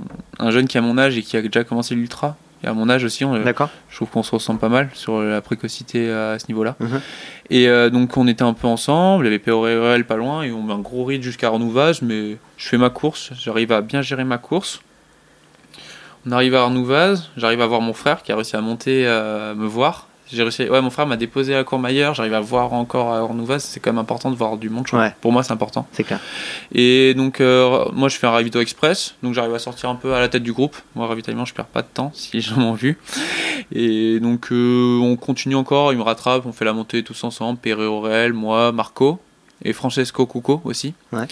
On fait tous cette montée. Grand col ferré, j'ai eu un peu peur parce que j'avais déjà un peu mal aux jambes. Tu sais, c'est un peu, tu te dis, Ouah, c'est loin et t'as déjà mal aux jambes. Tu dis, ça va être long la journée. ça va être une longue journée. Mais ça va, c'est passé. On a basculé le col et là, ça commence à descendre. Et là, toute la journée dans les descentes, j'étais C'était en forme. ouais, j'étais bien. Monté, je sais pas trop, mais dans les descentes, euh, vraiment bien. Je m'éclatais en descente. Et la descente du Grand Col Ferré, euh, ouais, c'est super. J'aime bien aller vite en descente euh, quand c'est pas trop technique, mais qu'il y a un petit single et que ça va vite. J'ai vraiment adoré jusqu'à la folie. Donc là, je vois la- mon père pour la première fois. Je, je- je suis bien, je suis concentré, je suis dans ma course. euh, je suis un peu le regard fermé, mais parce qu'on on est dans une course. dedans, ouais. Ouais, je suis dedans, je suis dans le fight. Et on, je repars toujours à- en mettant toujours un petit écart à- entre chaque ravito. Donc à chaque fois, ils doivent faire l'effort pour revenir sur moi. Les autres, c'est- pas anodin quand même pour eux, je pense. Et là, la remontada commence, euh, parce que j'ai fait un peu une course en remontada. Et donc euh, je commence à remonter des places. Donc je reprends un- l'un ou l'autre gars, je me rappelle plus. Et après, avant Champé, je reprends pas n'importe qui quand même, Luis, Alberto Hernando. Ça m'a vraiment fait plaisir de lui dire keep going, you can finish. C'est sympa. C'est sympa. Ouais, je suis, je suis méchant, mais c'est des petits plaisirs, faut, Il faut les savourer. faut les savourer quand même, c'est pas n'importe qui. Et Ouais. quand tu vois le gars, tu te dis, waouh, putain, là je suis, c'est bon. Ouais. Un en moins, et pas n'importe qui en moins quand même. Tu vois, au départ, je me suis dit, bon, bah lui c'est derrière, tu vois. Et donc Ouais. s'il est pas là, ça veut dire qu'il y a d'autres gars, je peux les prendre, mais lui, lui dans ma tête, je pouvais pas le prendre à la base. Donc lui, j'étais content qu'il le reprenne. Donc euh, j'arrive à champer, premier habito avec mon papa. Ouais, j'ai mis une photo là de, sur Instagram avec mon papa et franchement c'était euh, ouais c'était un peu c'était un peu chaud ce ravito parce que euh, en fait il s'est gouré, il avait pris une mauvaise place, de la mauvaise marque et donc euh, ça rentrait pas bien dans mon truc donc on a dû faire changement de place en plein de trucs. Mais je, ouais je pense à même pas avoir perdu 15 secondes Ouais. parce qu'on est très rodé avec mon père. Ouais. Il adore ça. C'est ton un- père qui fait l'assistance? Ouais, il- Toujours? C'est toujours et il aime. C'est sa course. Et il- euh, je lui impose. J'ai pas la sensation de lui. Faut lui demander, mais j'ai pas la sensation de lui imposer. Même on en a parlé. Je, lui- je lui impose pas. Il l'aime. C'est vraiment un plaisir. Parfois il m'inscrivait sur des courses hein, pour parce que ça lui faisait la sortie du dimanche. Donc c'est un vrai plaisir. euh, Il, il m'impose pas de m'entraîner, tout comme ça, mais c'est un plaisir de me Ouais. voir à fond dans la compète et ouais, les faire les ravitaux, il adore. Ouais. Il est stressé, hein, il est très stressé, je le vois, il, il est, il est à fond, il, il est carré. euh, C'est un Alsacien, il est bien carré, donc euh, tout est parfait et on perd vraiment pas de temps. Et là, je commence à nous voir remonter après Champé. Donc là, je commence à voir mes premiers, mon premier, le fan club là, qui la première fois que je les vois. Donc il y avait euh, Mathieu Delpech, Benoît, euh, deux potes du Cantal à Mathieu et le ravitailleur de Benoît, qui, Ouais. est devenu- qui était bon pote avec mon père parce qu'ils avaient, s'étaient bien aidés pendant le Susquehanna Trail. Ouais. Donc euh, ouais, c'est vrai, il y Tu a aussi des, bien il y, a des, il y a des amis entre ravitailleurs aussi. des hein, ça, on, on oublie de le dire, il y a des relations entre ravitailleurs. C'est clair. Et donc là, ouais, la première fois que je les vois, euh, ouah, à fond, ils m'encouragent à fond. Benoît derrière qui me donne des petits conseils, toujours, euh, toujours super sympa. Et là, je commence nous voir remonter. Je reprends deux gars, je reprends André ou Simon, donc Ouais. le mec qui est dans notre, euh, qui est dans mon, mon team Ouais. qui est avec moi dans le même team. Incroyable, hein, qui est diabétique et je trouve que c'est incroyable ce qu'il fait. J'ai quand même à souligner ce qu'il est diabétique et il fait des performances euh, juste extraordinaires. Et ouais, je commence à nous voir remonter deux places. Je vais à Trian, je me sens bien, je descends fort. J'arrive au col, là, Fort là, je commence à croiser des têtes que je connais, euh, des mecs du team Matrix que, euh, qui ont mon âge, que je vois un peu à quoi ils ressemblent. euh, je sais pas, je vois Rudcroft qui m'encourage. N'importe quoi, mais Génial. des, jeux, des petits trucs comme ça. euh, Je passais, j'ai plein de noms, mais qui, Ouais. ouais. qui, ouais, qui me mettent euh, la baume au cœur. Ouais. Et je- là, je vois par exemple la première fois les mecs des Pyrénées à qui j'ai passé deux semaines d'entraînement. On s'est entraîné beaucoup dans les Pyrénées avec ses, avec ses copains. Et ouais, là, je commence à avoir pas mal de têtes. Là, ça me, ça me booste. En plus, je suis vraiment dans une dynamique de remontada. Et juste avant le ravito, je vois Stien qui sort du ravito. Oh, je le vois, il est pas bien. Je me dis, je vais manger du norvégien. Chris Prowls. Allez, après, après de l'espagnol, c'est du norvégien. Et ouais, ça m'a. ah, je, je vois là, je me dis, oh, c'est trop bien. Donc je passe le ravitaillement, je le fais en super ravitaillement. Je pense que je pense pas plus de deux minutes au ravitaillement. Hein. De toute façon, je pense que c'est pas un grand intérêt de rester longtemps. Et donc, euh, hop, je ressors et un peu plus loin, euh, je reprends. Bah, il y a nouveau encore mon fan club qui m'encourage à bloc et tout. Ouais, vraiment des encouragements incroyables. Et donc, je reprends le Stian. Et là, Stian qui était. Tu vois, c'est un peu comme je te disais avec Nicolas Martin qui me parlait la première fois au Ventoux. Et là, la première fois qu'il me parle, il- tu vois, c'est la première fois que je parle avec Stian, il me dit. Oh, you, you look strong. euh, en gros, et après, je sais plus, il me dit, je crois que je peux. Ouais, tu peux reprendre le gars qui est devant, il est pas bien. Ouais. Et euh, me suis dit, ouais, putain, il me dit ça, Stian, c'est quand même pas n'importe qui. Et ouais, c'est vrai, j'ai repris le gars là qui était devant, juste un peu après. Et ouais, dans la tête, c'était super motivant de rattraper des. Ouais. Bah, moi, je suis, je suis fan de ces, de ces gars, hein, Eh oui. Louis, euh, ou Louis ou Stian, pour moi, c'est des légendes un peu. hein. Et donc, euh, je rattrape encore des gars. Donc, je pense que là, je crois que je suis donc cinquième. Et pro- descendre sur Valorcine. Et là, là, il y a nouveau le fan club qui me dit que. Bon, qui m'encourage à bloc. Et qui me dit que le podium est possible. Je joue tout pour le podium. Donc, c'est Thibaut, je crois il a 3 minutes. Ouais. Il était un peu moins frais que moi à ce moment-là. Euh, D'après les dires, hein. moi j'ai pas, j'étais pas spectateur. hein. Et donc euh, ouais, ça m'a vraiment motivé. Et à Valorcine, il y avait une ambiance, mais une ambiance. J'ai, on passe sur un pont en fait, il- sur juste un trottoir où t'es serré. Et donc euh, il y avait que du monde côté gauche là, et j'entends juste le mot Hugo. Et je croise plein de têtes du monde du trek qui dit Allez Hugo, t'es incroyable Hugo et tout. Et je, voyais l'émotion dans certains visages de d'autres jeunes trailers qui ont à peu près mon âge, qui me voyaient faire déjà de l'ultra, ou je sais pas, en tout cas pas de la jalousie, mais ils disaient ouais, il est déjà sur l'ultra et tout. J'avais un peu cette sensation, tu vois, qu'ils étaient là, euh, admiratifs, un regard Mhm. admiratif de beaucoup de monde. Et ouais, pour l'ego, je pense que l'ego est important en course euh, d'avoir ce- cette motivation. Ouais. Et ça m'a vraiment boosté, mais un truc euh, incroyable. Et donc euh, je fais le ravito à Valorcine, euh, je, me rappelle même plus du ravito à Valorcine tellement j'y suis allé vite. Et je pars à fond, donc entre Valorcine et le col des montées, je reprends une 30 à Thibaut. Ah oui. Donc il était à 5 minutes. Et je reprends une 30 juste sur ça. Donc ouais, je suis parti un peu fort. Et je vais un peu le subir après. Ouais. Euh, ouais, parce que euh, donc je monte à fond le. Tu vous passez par tête au vent Ouais, je monte à fond le tête au vent, Ouais. donc je reprends le quatrième. Euh, Alexandre Reitener, Ouais. l'italien, même si ça fait pas très italien son nom. C'est clair. Et donc euh, je le double, mais dans ma tête c'était- cinquième ou troisième. hein. Je- sais pas, pour moi c'était pareil, quatrième, euh, Ouais. si je pétais, C'est déjà grave. énorme, quoi. Ouais, mais. Ouais, c'était déjà énorme, mais c'était troisième ou cinquième. En fait, cinquième et quatrième, c'était pareil pour moi. Le podium, c'était pas pareil. Donc j'étais à bloc, à bloc, à bloc pour le truc. Et en haut, à tête au vent, j'explose complet. Mais j'explose dans un beau cadre. Un petit coucher de soleil sur le Mont Blanc, les petits bouquetins qu'on pouvait caresser. C'était juste magnifique. Et j'explose vraiment beaucoup, mais j'ai réussi vraiment à aller jusqu'au bout, jusqu'à la fin. En plus, en plus, là, j'ai eu une bonne pensée parce que j'ai eu un copain qui a fait une pneumothorax sur la TDS deux Ah jours avant, à qui j'ai fait toute ma prépa. Et j'ai vraiment pensé fort à lui. En plus, c'était le jour de son anniversaire, Ah oui. la CCC. Pendant ma CCC, c'était le jour de son anniversaire et tout. Donc, euh, Paul Eratsoki, j'ai vraiment pensé fort à lui euh, à ce moment-là. La Il va- première fois là où j'ai pensé. Il va, il va mieux là? Ouais, il va mieux. Il s'est Ouais. fait opérer et tout. euh, ça va vraiment beaucoup mieux. Il est très intéressant comme, comme, Comme euh, personne. D'accord. Et euh, donc, euh, on- j'ai vraiment pensé fort à lui. Ça m'a permis de me booster. Je sais pas pourquoi. j'ai- j'aime- il m'aide beaucoup. On parle parfois au téléphone. il- J'aime bien parler avec lui. Ouais. Et on- je, m'arrache à fond. Bon, après, j'ai des poteaux aux jambes, donc j'avance comme je peux. hein.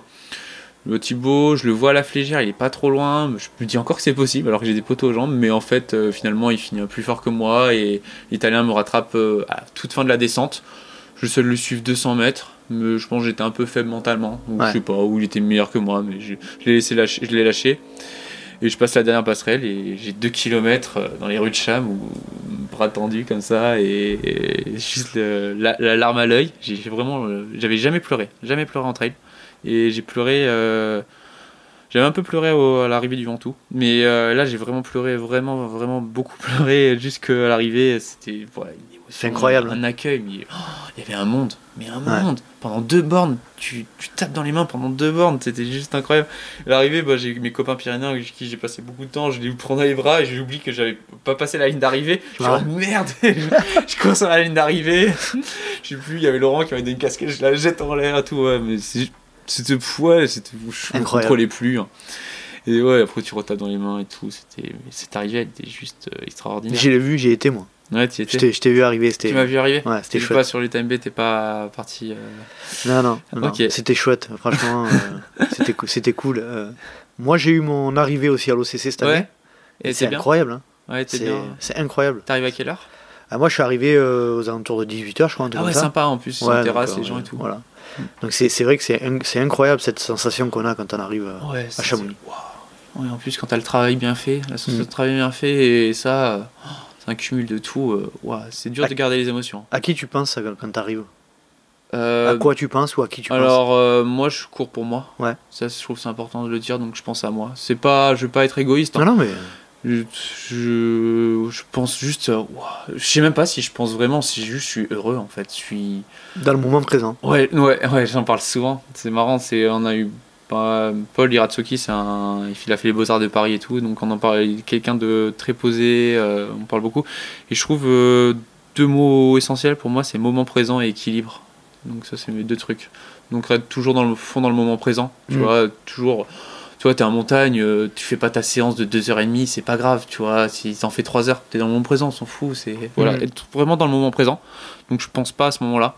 Tu vois, par exemple, en haut, j'ai quand même sorti un peu du moment présent, tu vois, je pense à Paul. Je sais même pas si c'est bien de penser à quelqu'un, même si c'est, ça m'a boosté. Ouais. Mais c'est la première fois que je sors du moment présent pendant ma course. Mais bon, je l'ai fait juste à la fin, ça m'a donné un petit boost. Mais je trouve que rester dans le moment présent, c'est super important. Et c'est un peu un, une ligne de conduite. Tu vois, le moment présent, c'est super. euh, Ouais, c'est une ligne de conduite et l'équilibre. L'équilibre en- ém- émotionnellement, la vie sentimentale, la vie familiale, euh, tout. Mm. Tout, la nourriture, tout. Tout, il faut avoir un équilibre. Le mental, tu le travailles? Alors, euh, bah, mental, là, j'ai eu une- pris une belle claque niveau mental. Elle va sourire, mais c'est donc la sœur à Paul Iratsoki euh, à qui on s'est entraîné. Donc, elle est en équipe de France de ski alpi. Et on s'est entraîné pendant deux semaines, donc on a partagé pas mal d'heures ensemble. Et un, un soir, elle a fait T'as pas de mental, toi? J'étais là, j'ai fait quoi? Quand même, quand on te lâche chaque, ça fait 48 heures que tu connais la personne, euh, ça te fait mal. hein. et elle m'a expliqué pourquoi j'ai pas de mental. Et ouais, elle a raison. Tu- Moi, je suis très fort quand je domine une course ou quand je fais quelque chose que je n'ai jamais fait.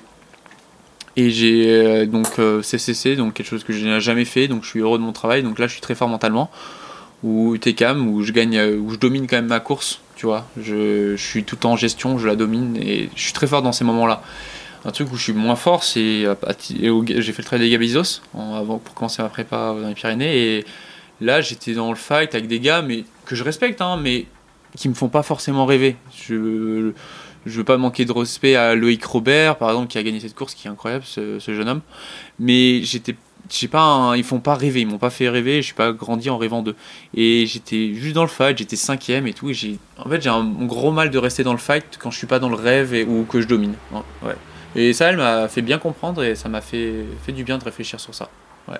Tu réfléchis juste ou tu y travailles et tu mets des, choses en place euh, Non, j'ai pas encore mis des choses en place et ça, il faudrait que je le fasse. Mhm. Mm. Mais j'en parle beaucoup. Préparation mentale, ça t'évoque quoi? Euh, Préparation mentale, euh, je déjà, la préparation mentale, il euh, faut être bien dans sa vie. Hein. C'est mm. déjà la première prépa mentale. Euh. si tu démarres une course et que tu as de la charge mentale, euh, mm. déjà, c'est la première prépa mentale avant tout, c'est être bien dans, bien dans sa vie, avoir l'équilibre. C'est pour ça que je reviens sur ça. Mm. Et ouais, je trouve déjà ça, c'est la première prépa mentale que, qui, que tout le monde peut avoir accès.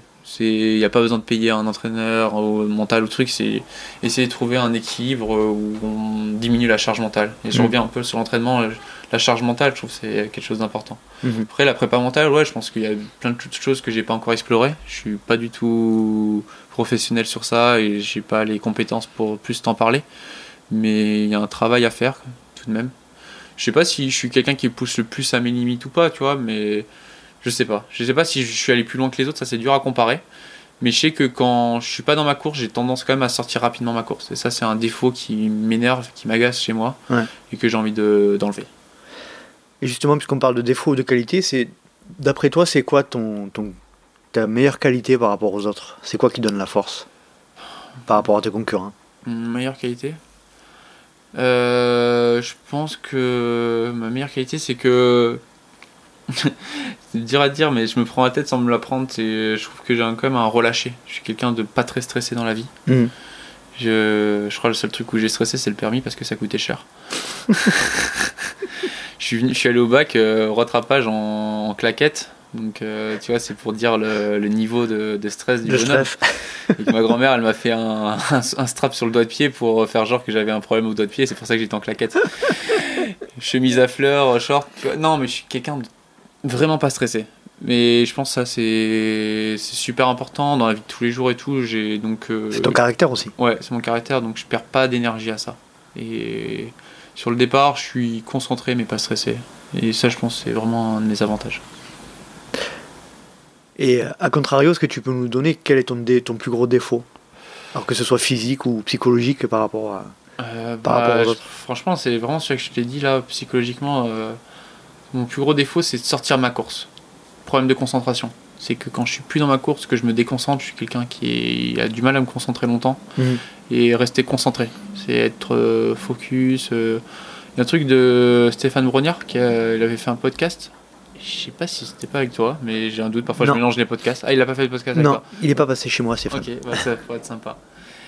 Et ben, il, ben, le truc qu'il disait, c'était, euh, je pense à trois trucs.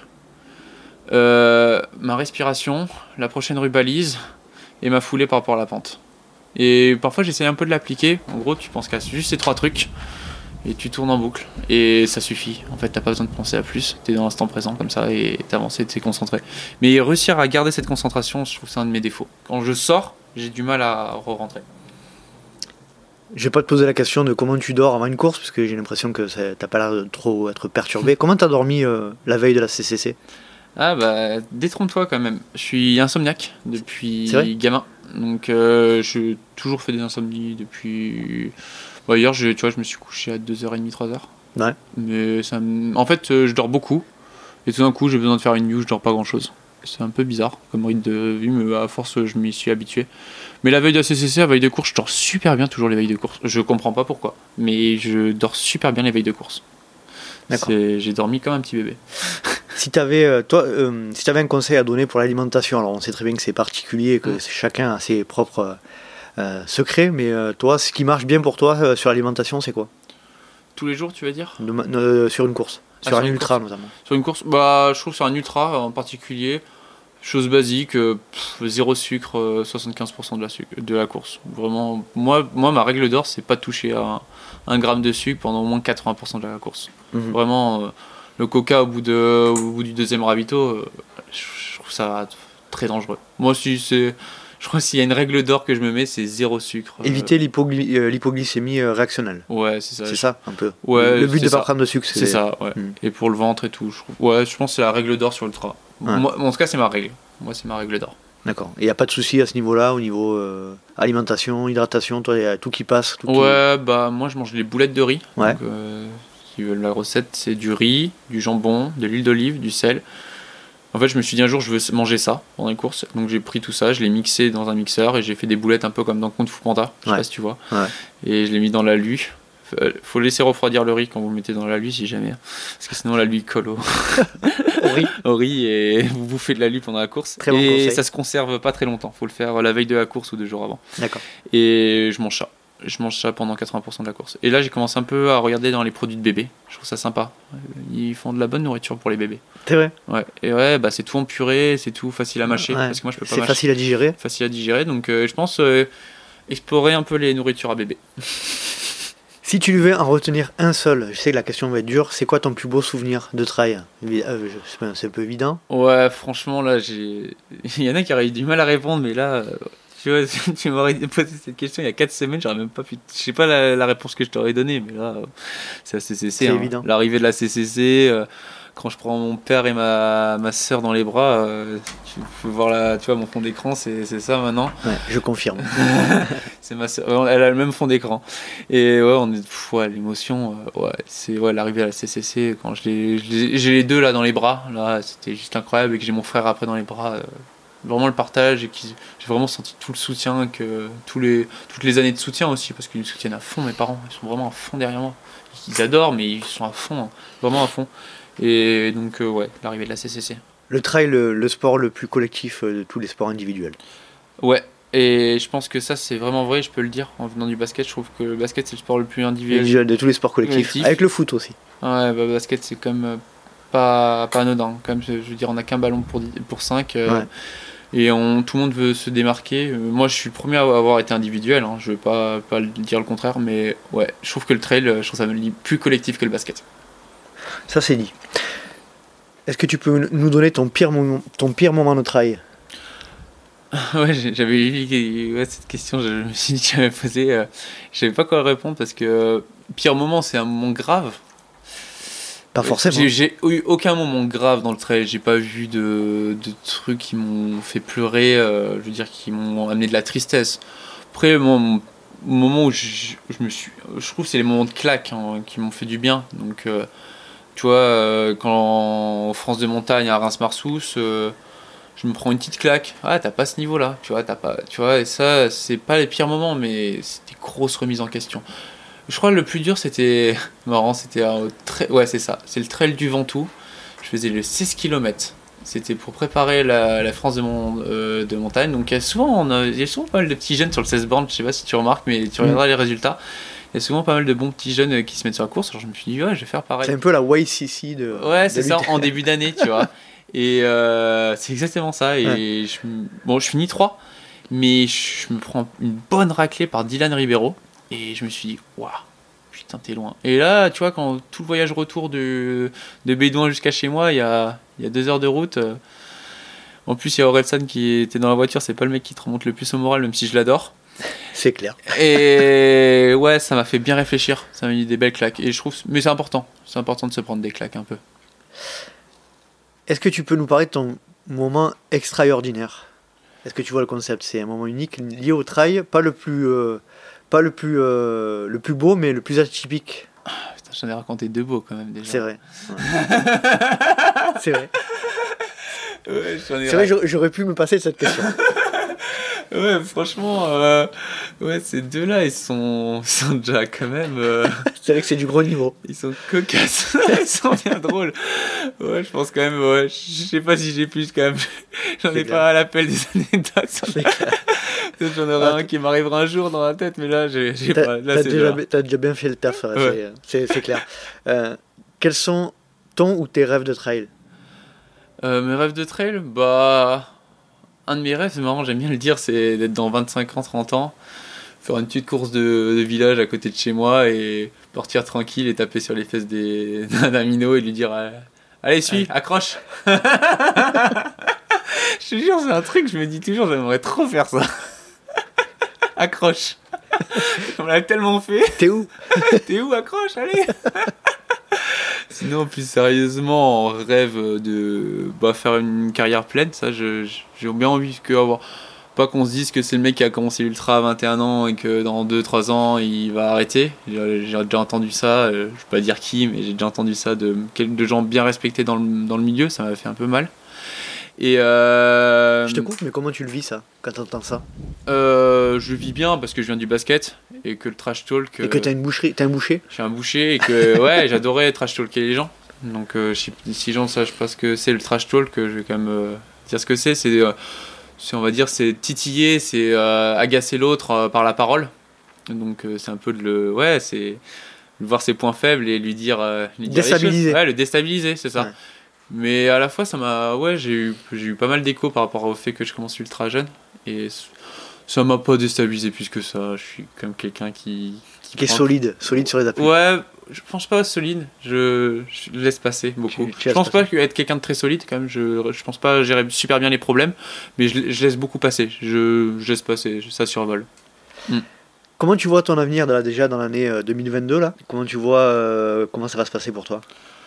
Bah l'année 2022, bah c'est pas vraiment encore clair. Ouais. Parce que déjà mon année 2021 est pas finie. Euh, je me, là je vais faire Madère pour Ah. finir ma saison. Bon, ça il y a des gens qui vont dire quatrième ultra dans l'année à 21 ans. Mais j'ai une bonne réponse quand même sur ça, c'est quand même que déjà moi je peux courir toute l'année. Ouais. Je, euh, je fais beaucoup de vélo, donc même si on pourrait dire que je cours toute l'année, je, je- je- vraiment je fais beaucoup de vélo, beaucoup de muscu, beaucoup de yoga, beaucoup de sport à côté.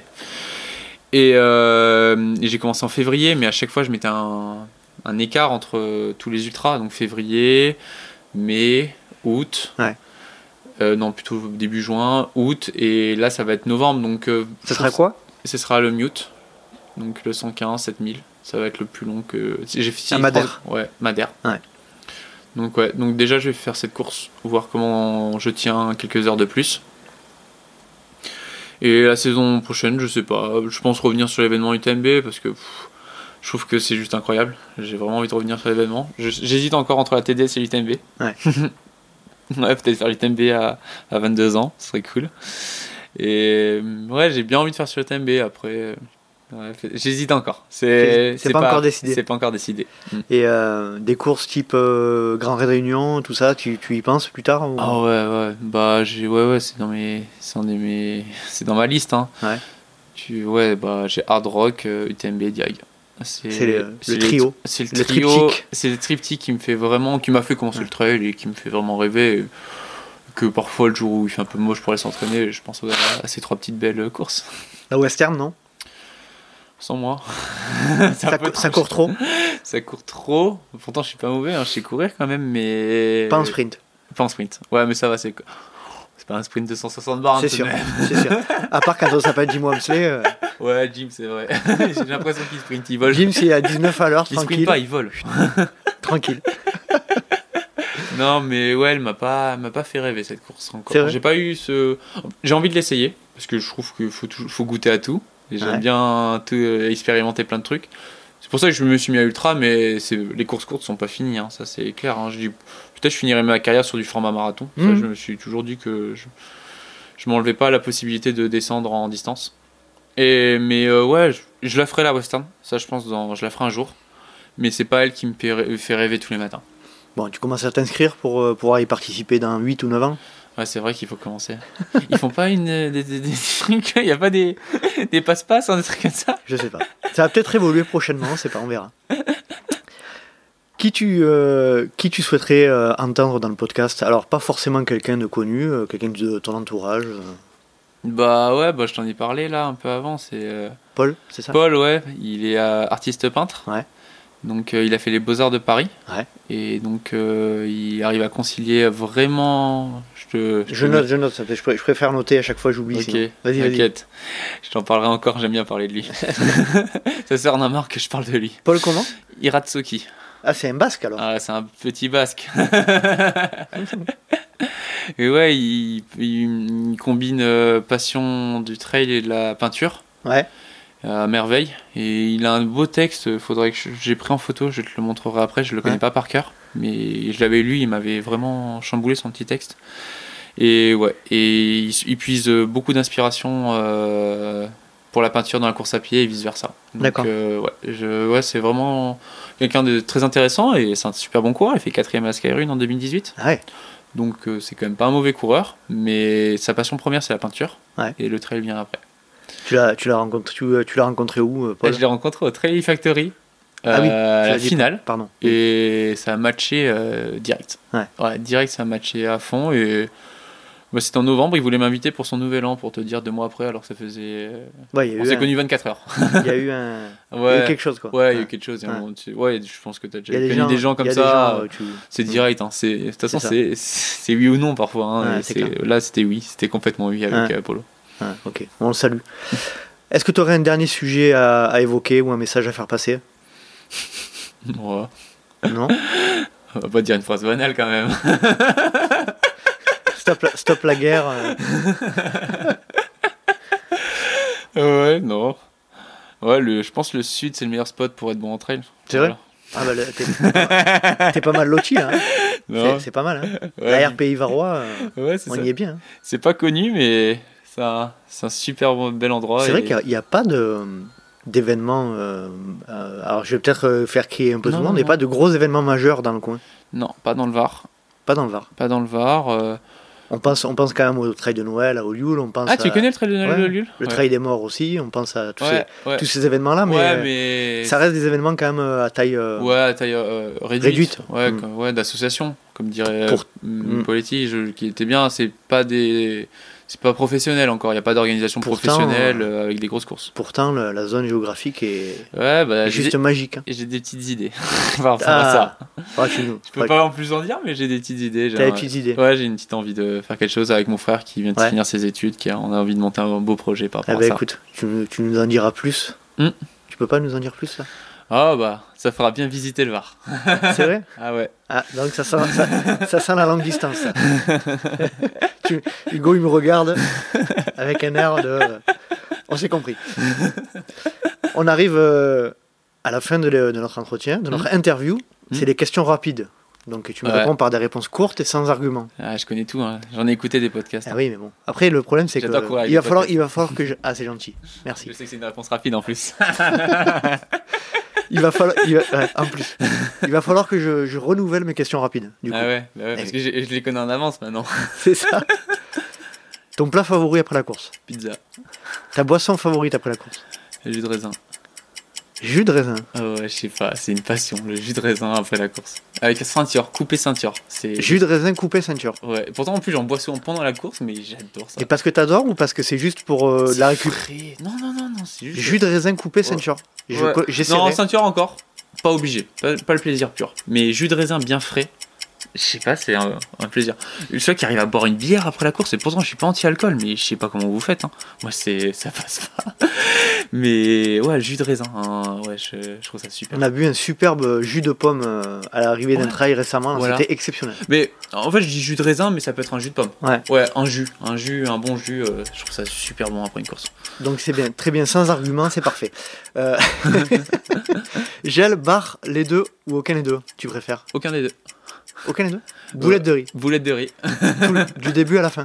Euh, ouais, ou je vais mixer avec euh, de la purée euh, pour bébé là que je fais gonfler. En fait, je sais pas si tu connais, c'est les céréales, tu mets Ah, l'eau et, oui. et je remplis dans des compotes. C'est le. fait. Ah, comment ça s'appelle Ouais, t'as des enfants donc. Ah oui, j'ai une fille, j'ai une fille et on a, on a mangeait que de ça au début. Ah bah voilà. ah, j'ai un trou Bah, juste à tout à l'heure, ils vont manger que Je te, ça. je te dirai, je t'enverrai un texto après.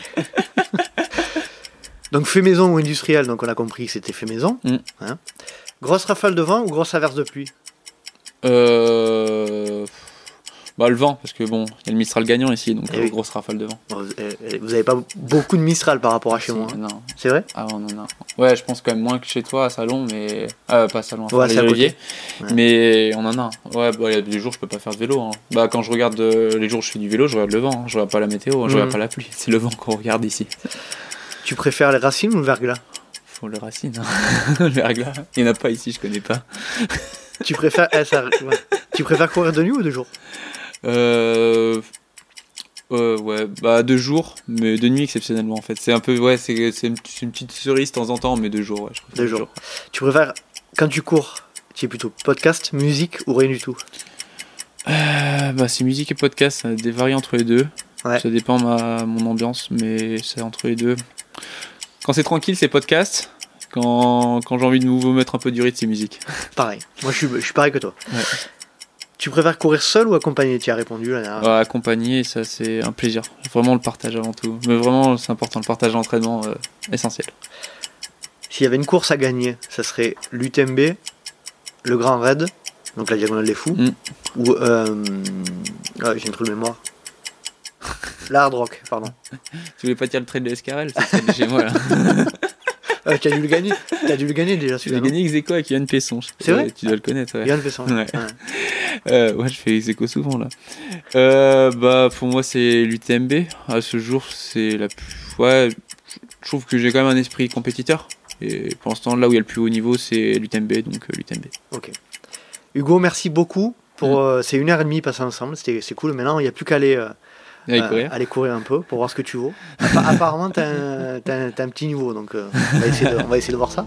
Non, blague mise à part, merci beaucoup pour, euh, pour cette transparence, pour ta bonne, bonne humeur et puis pour toutes les anecdotes que tu nous as racontées.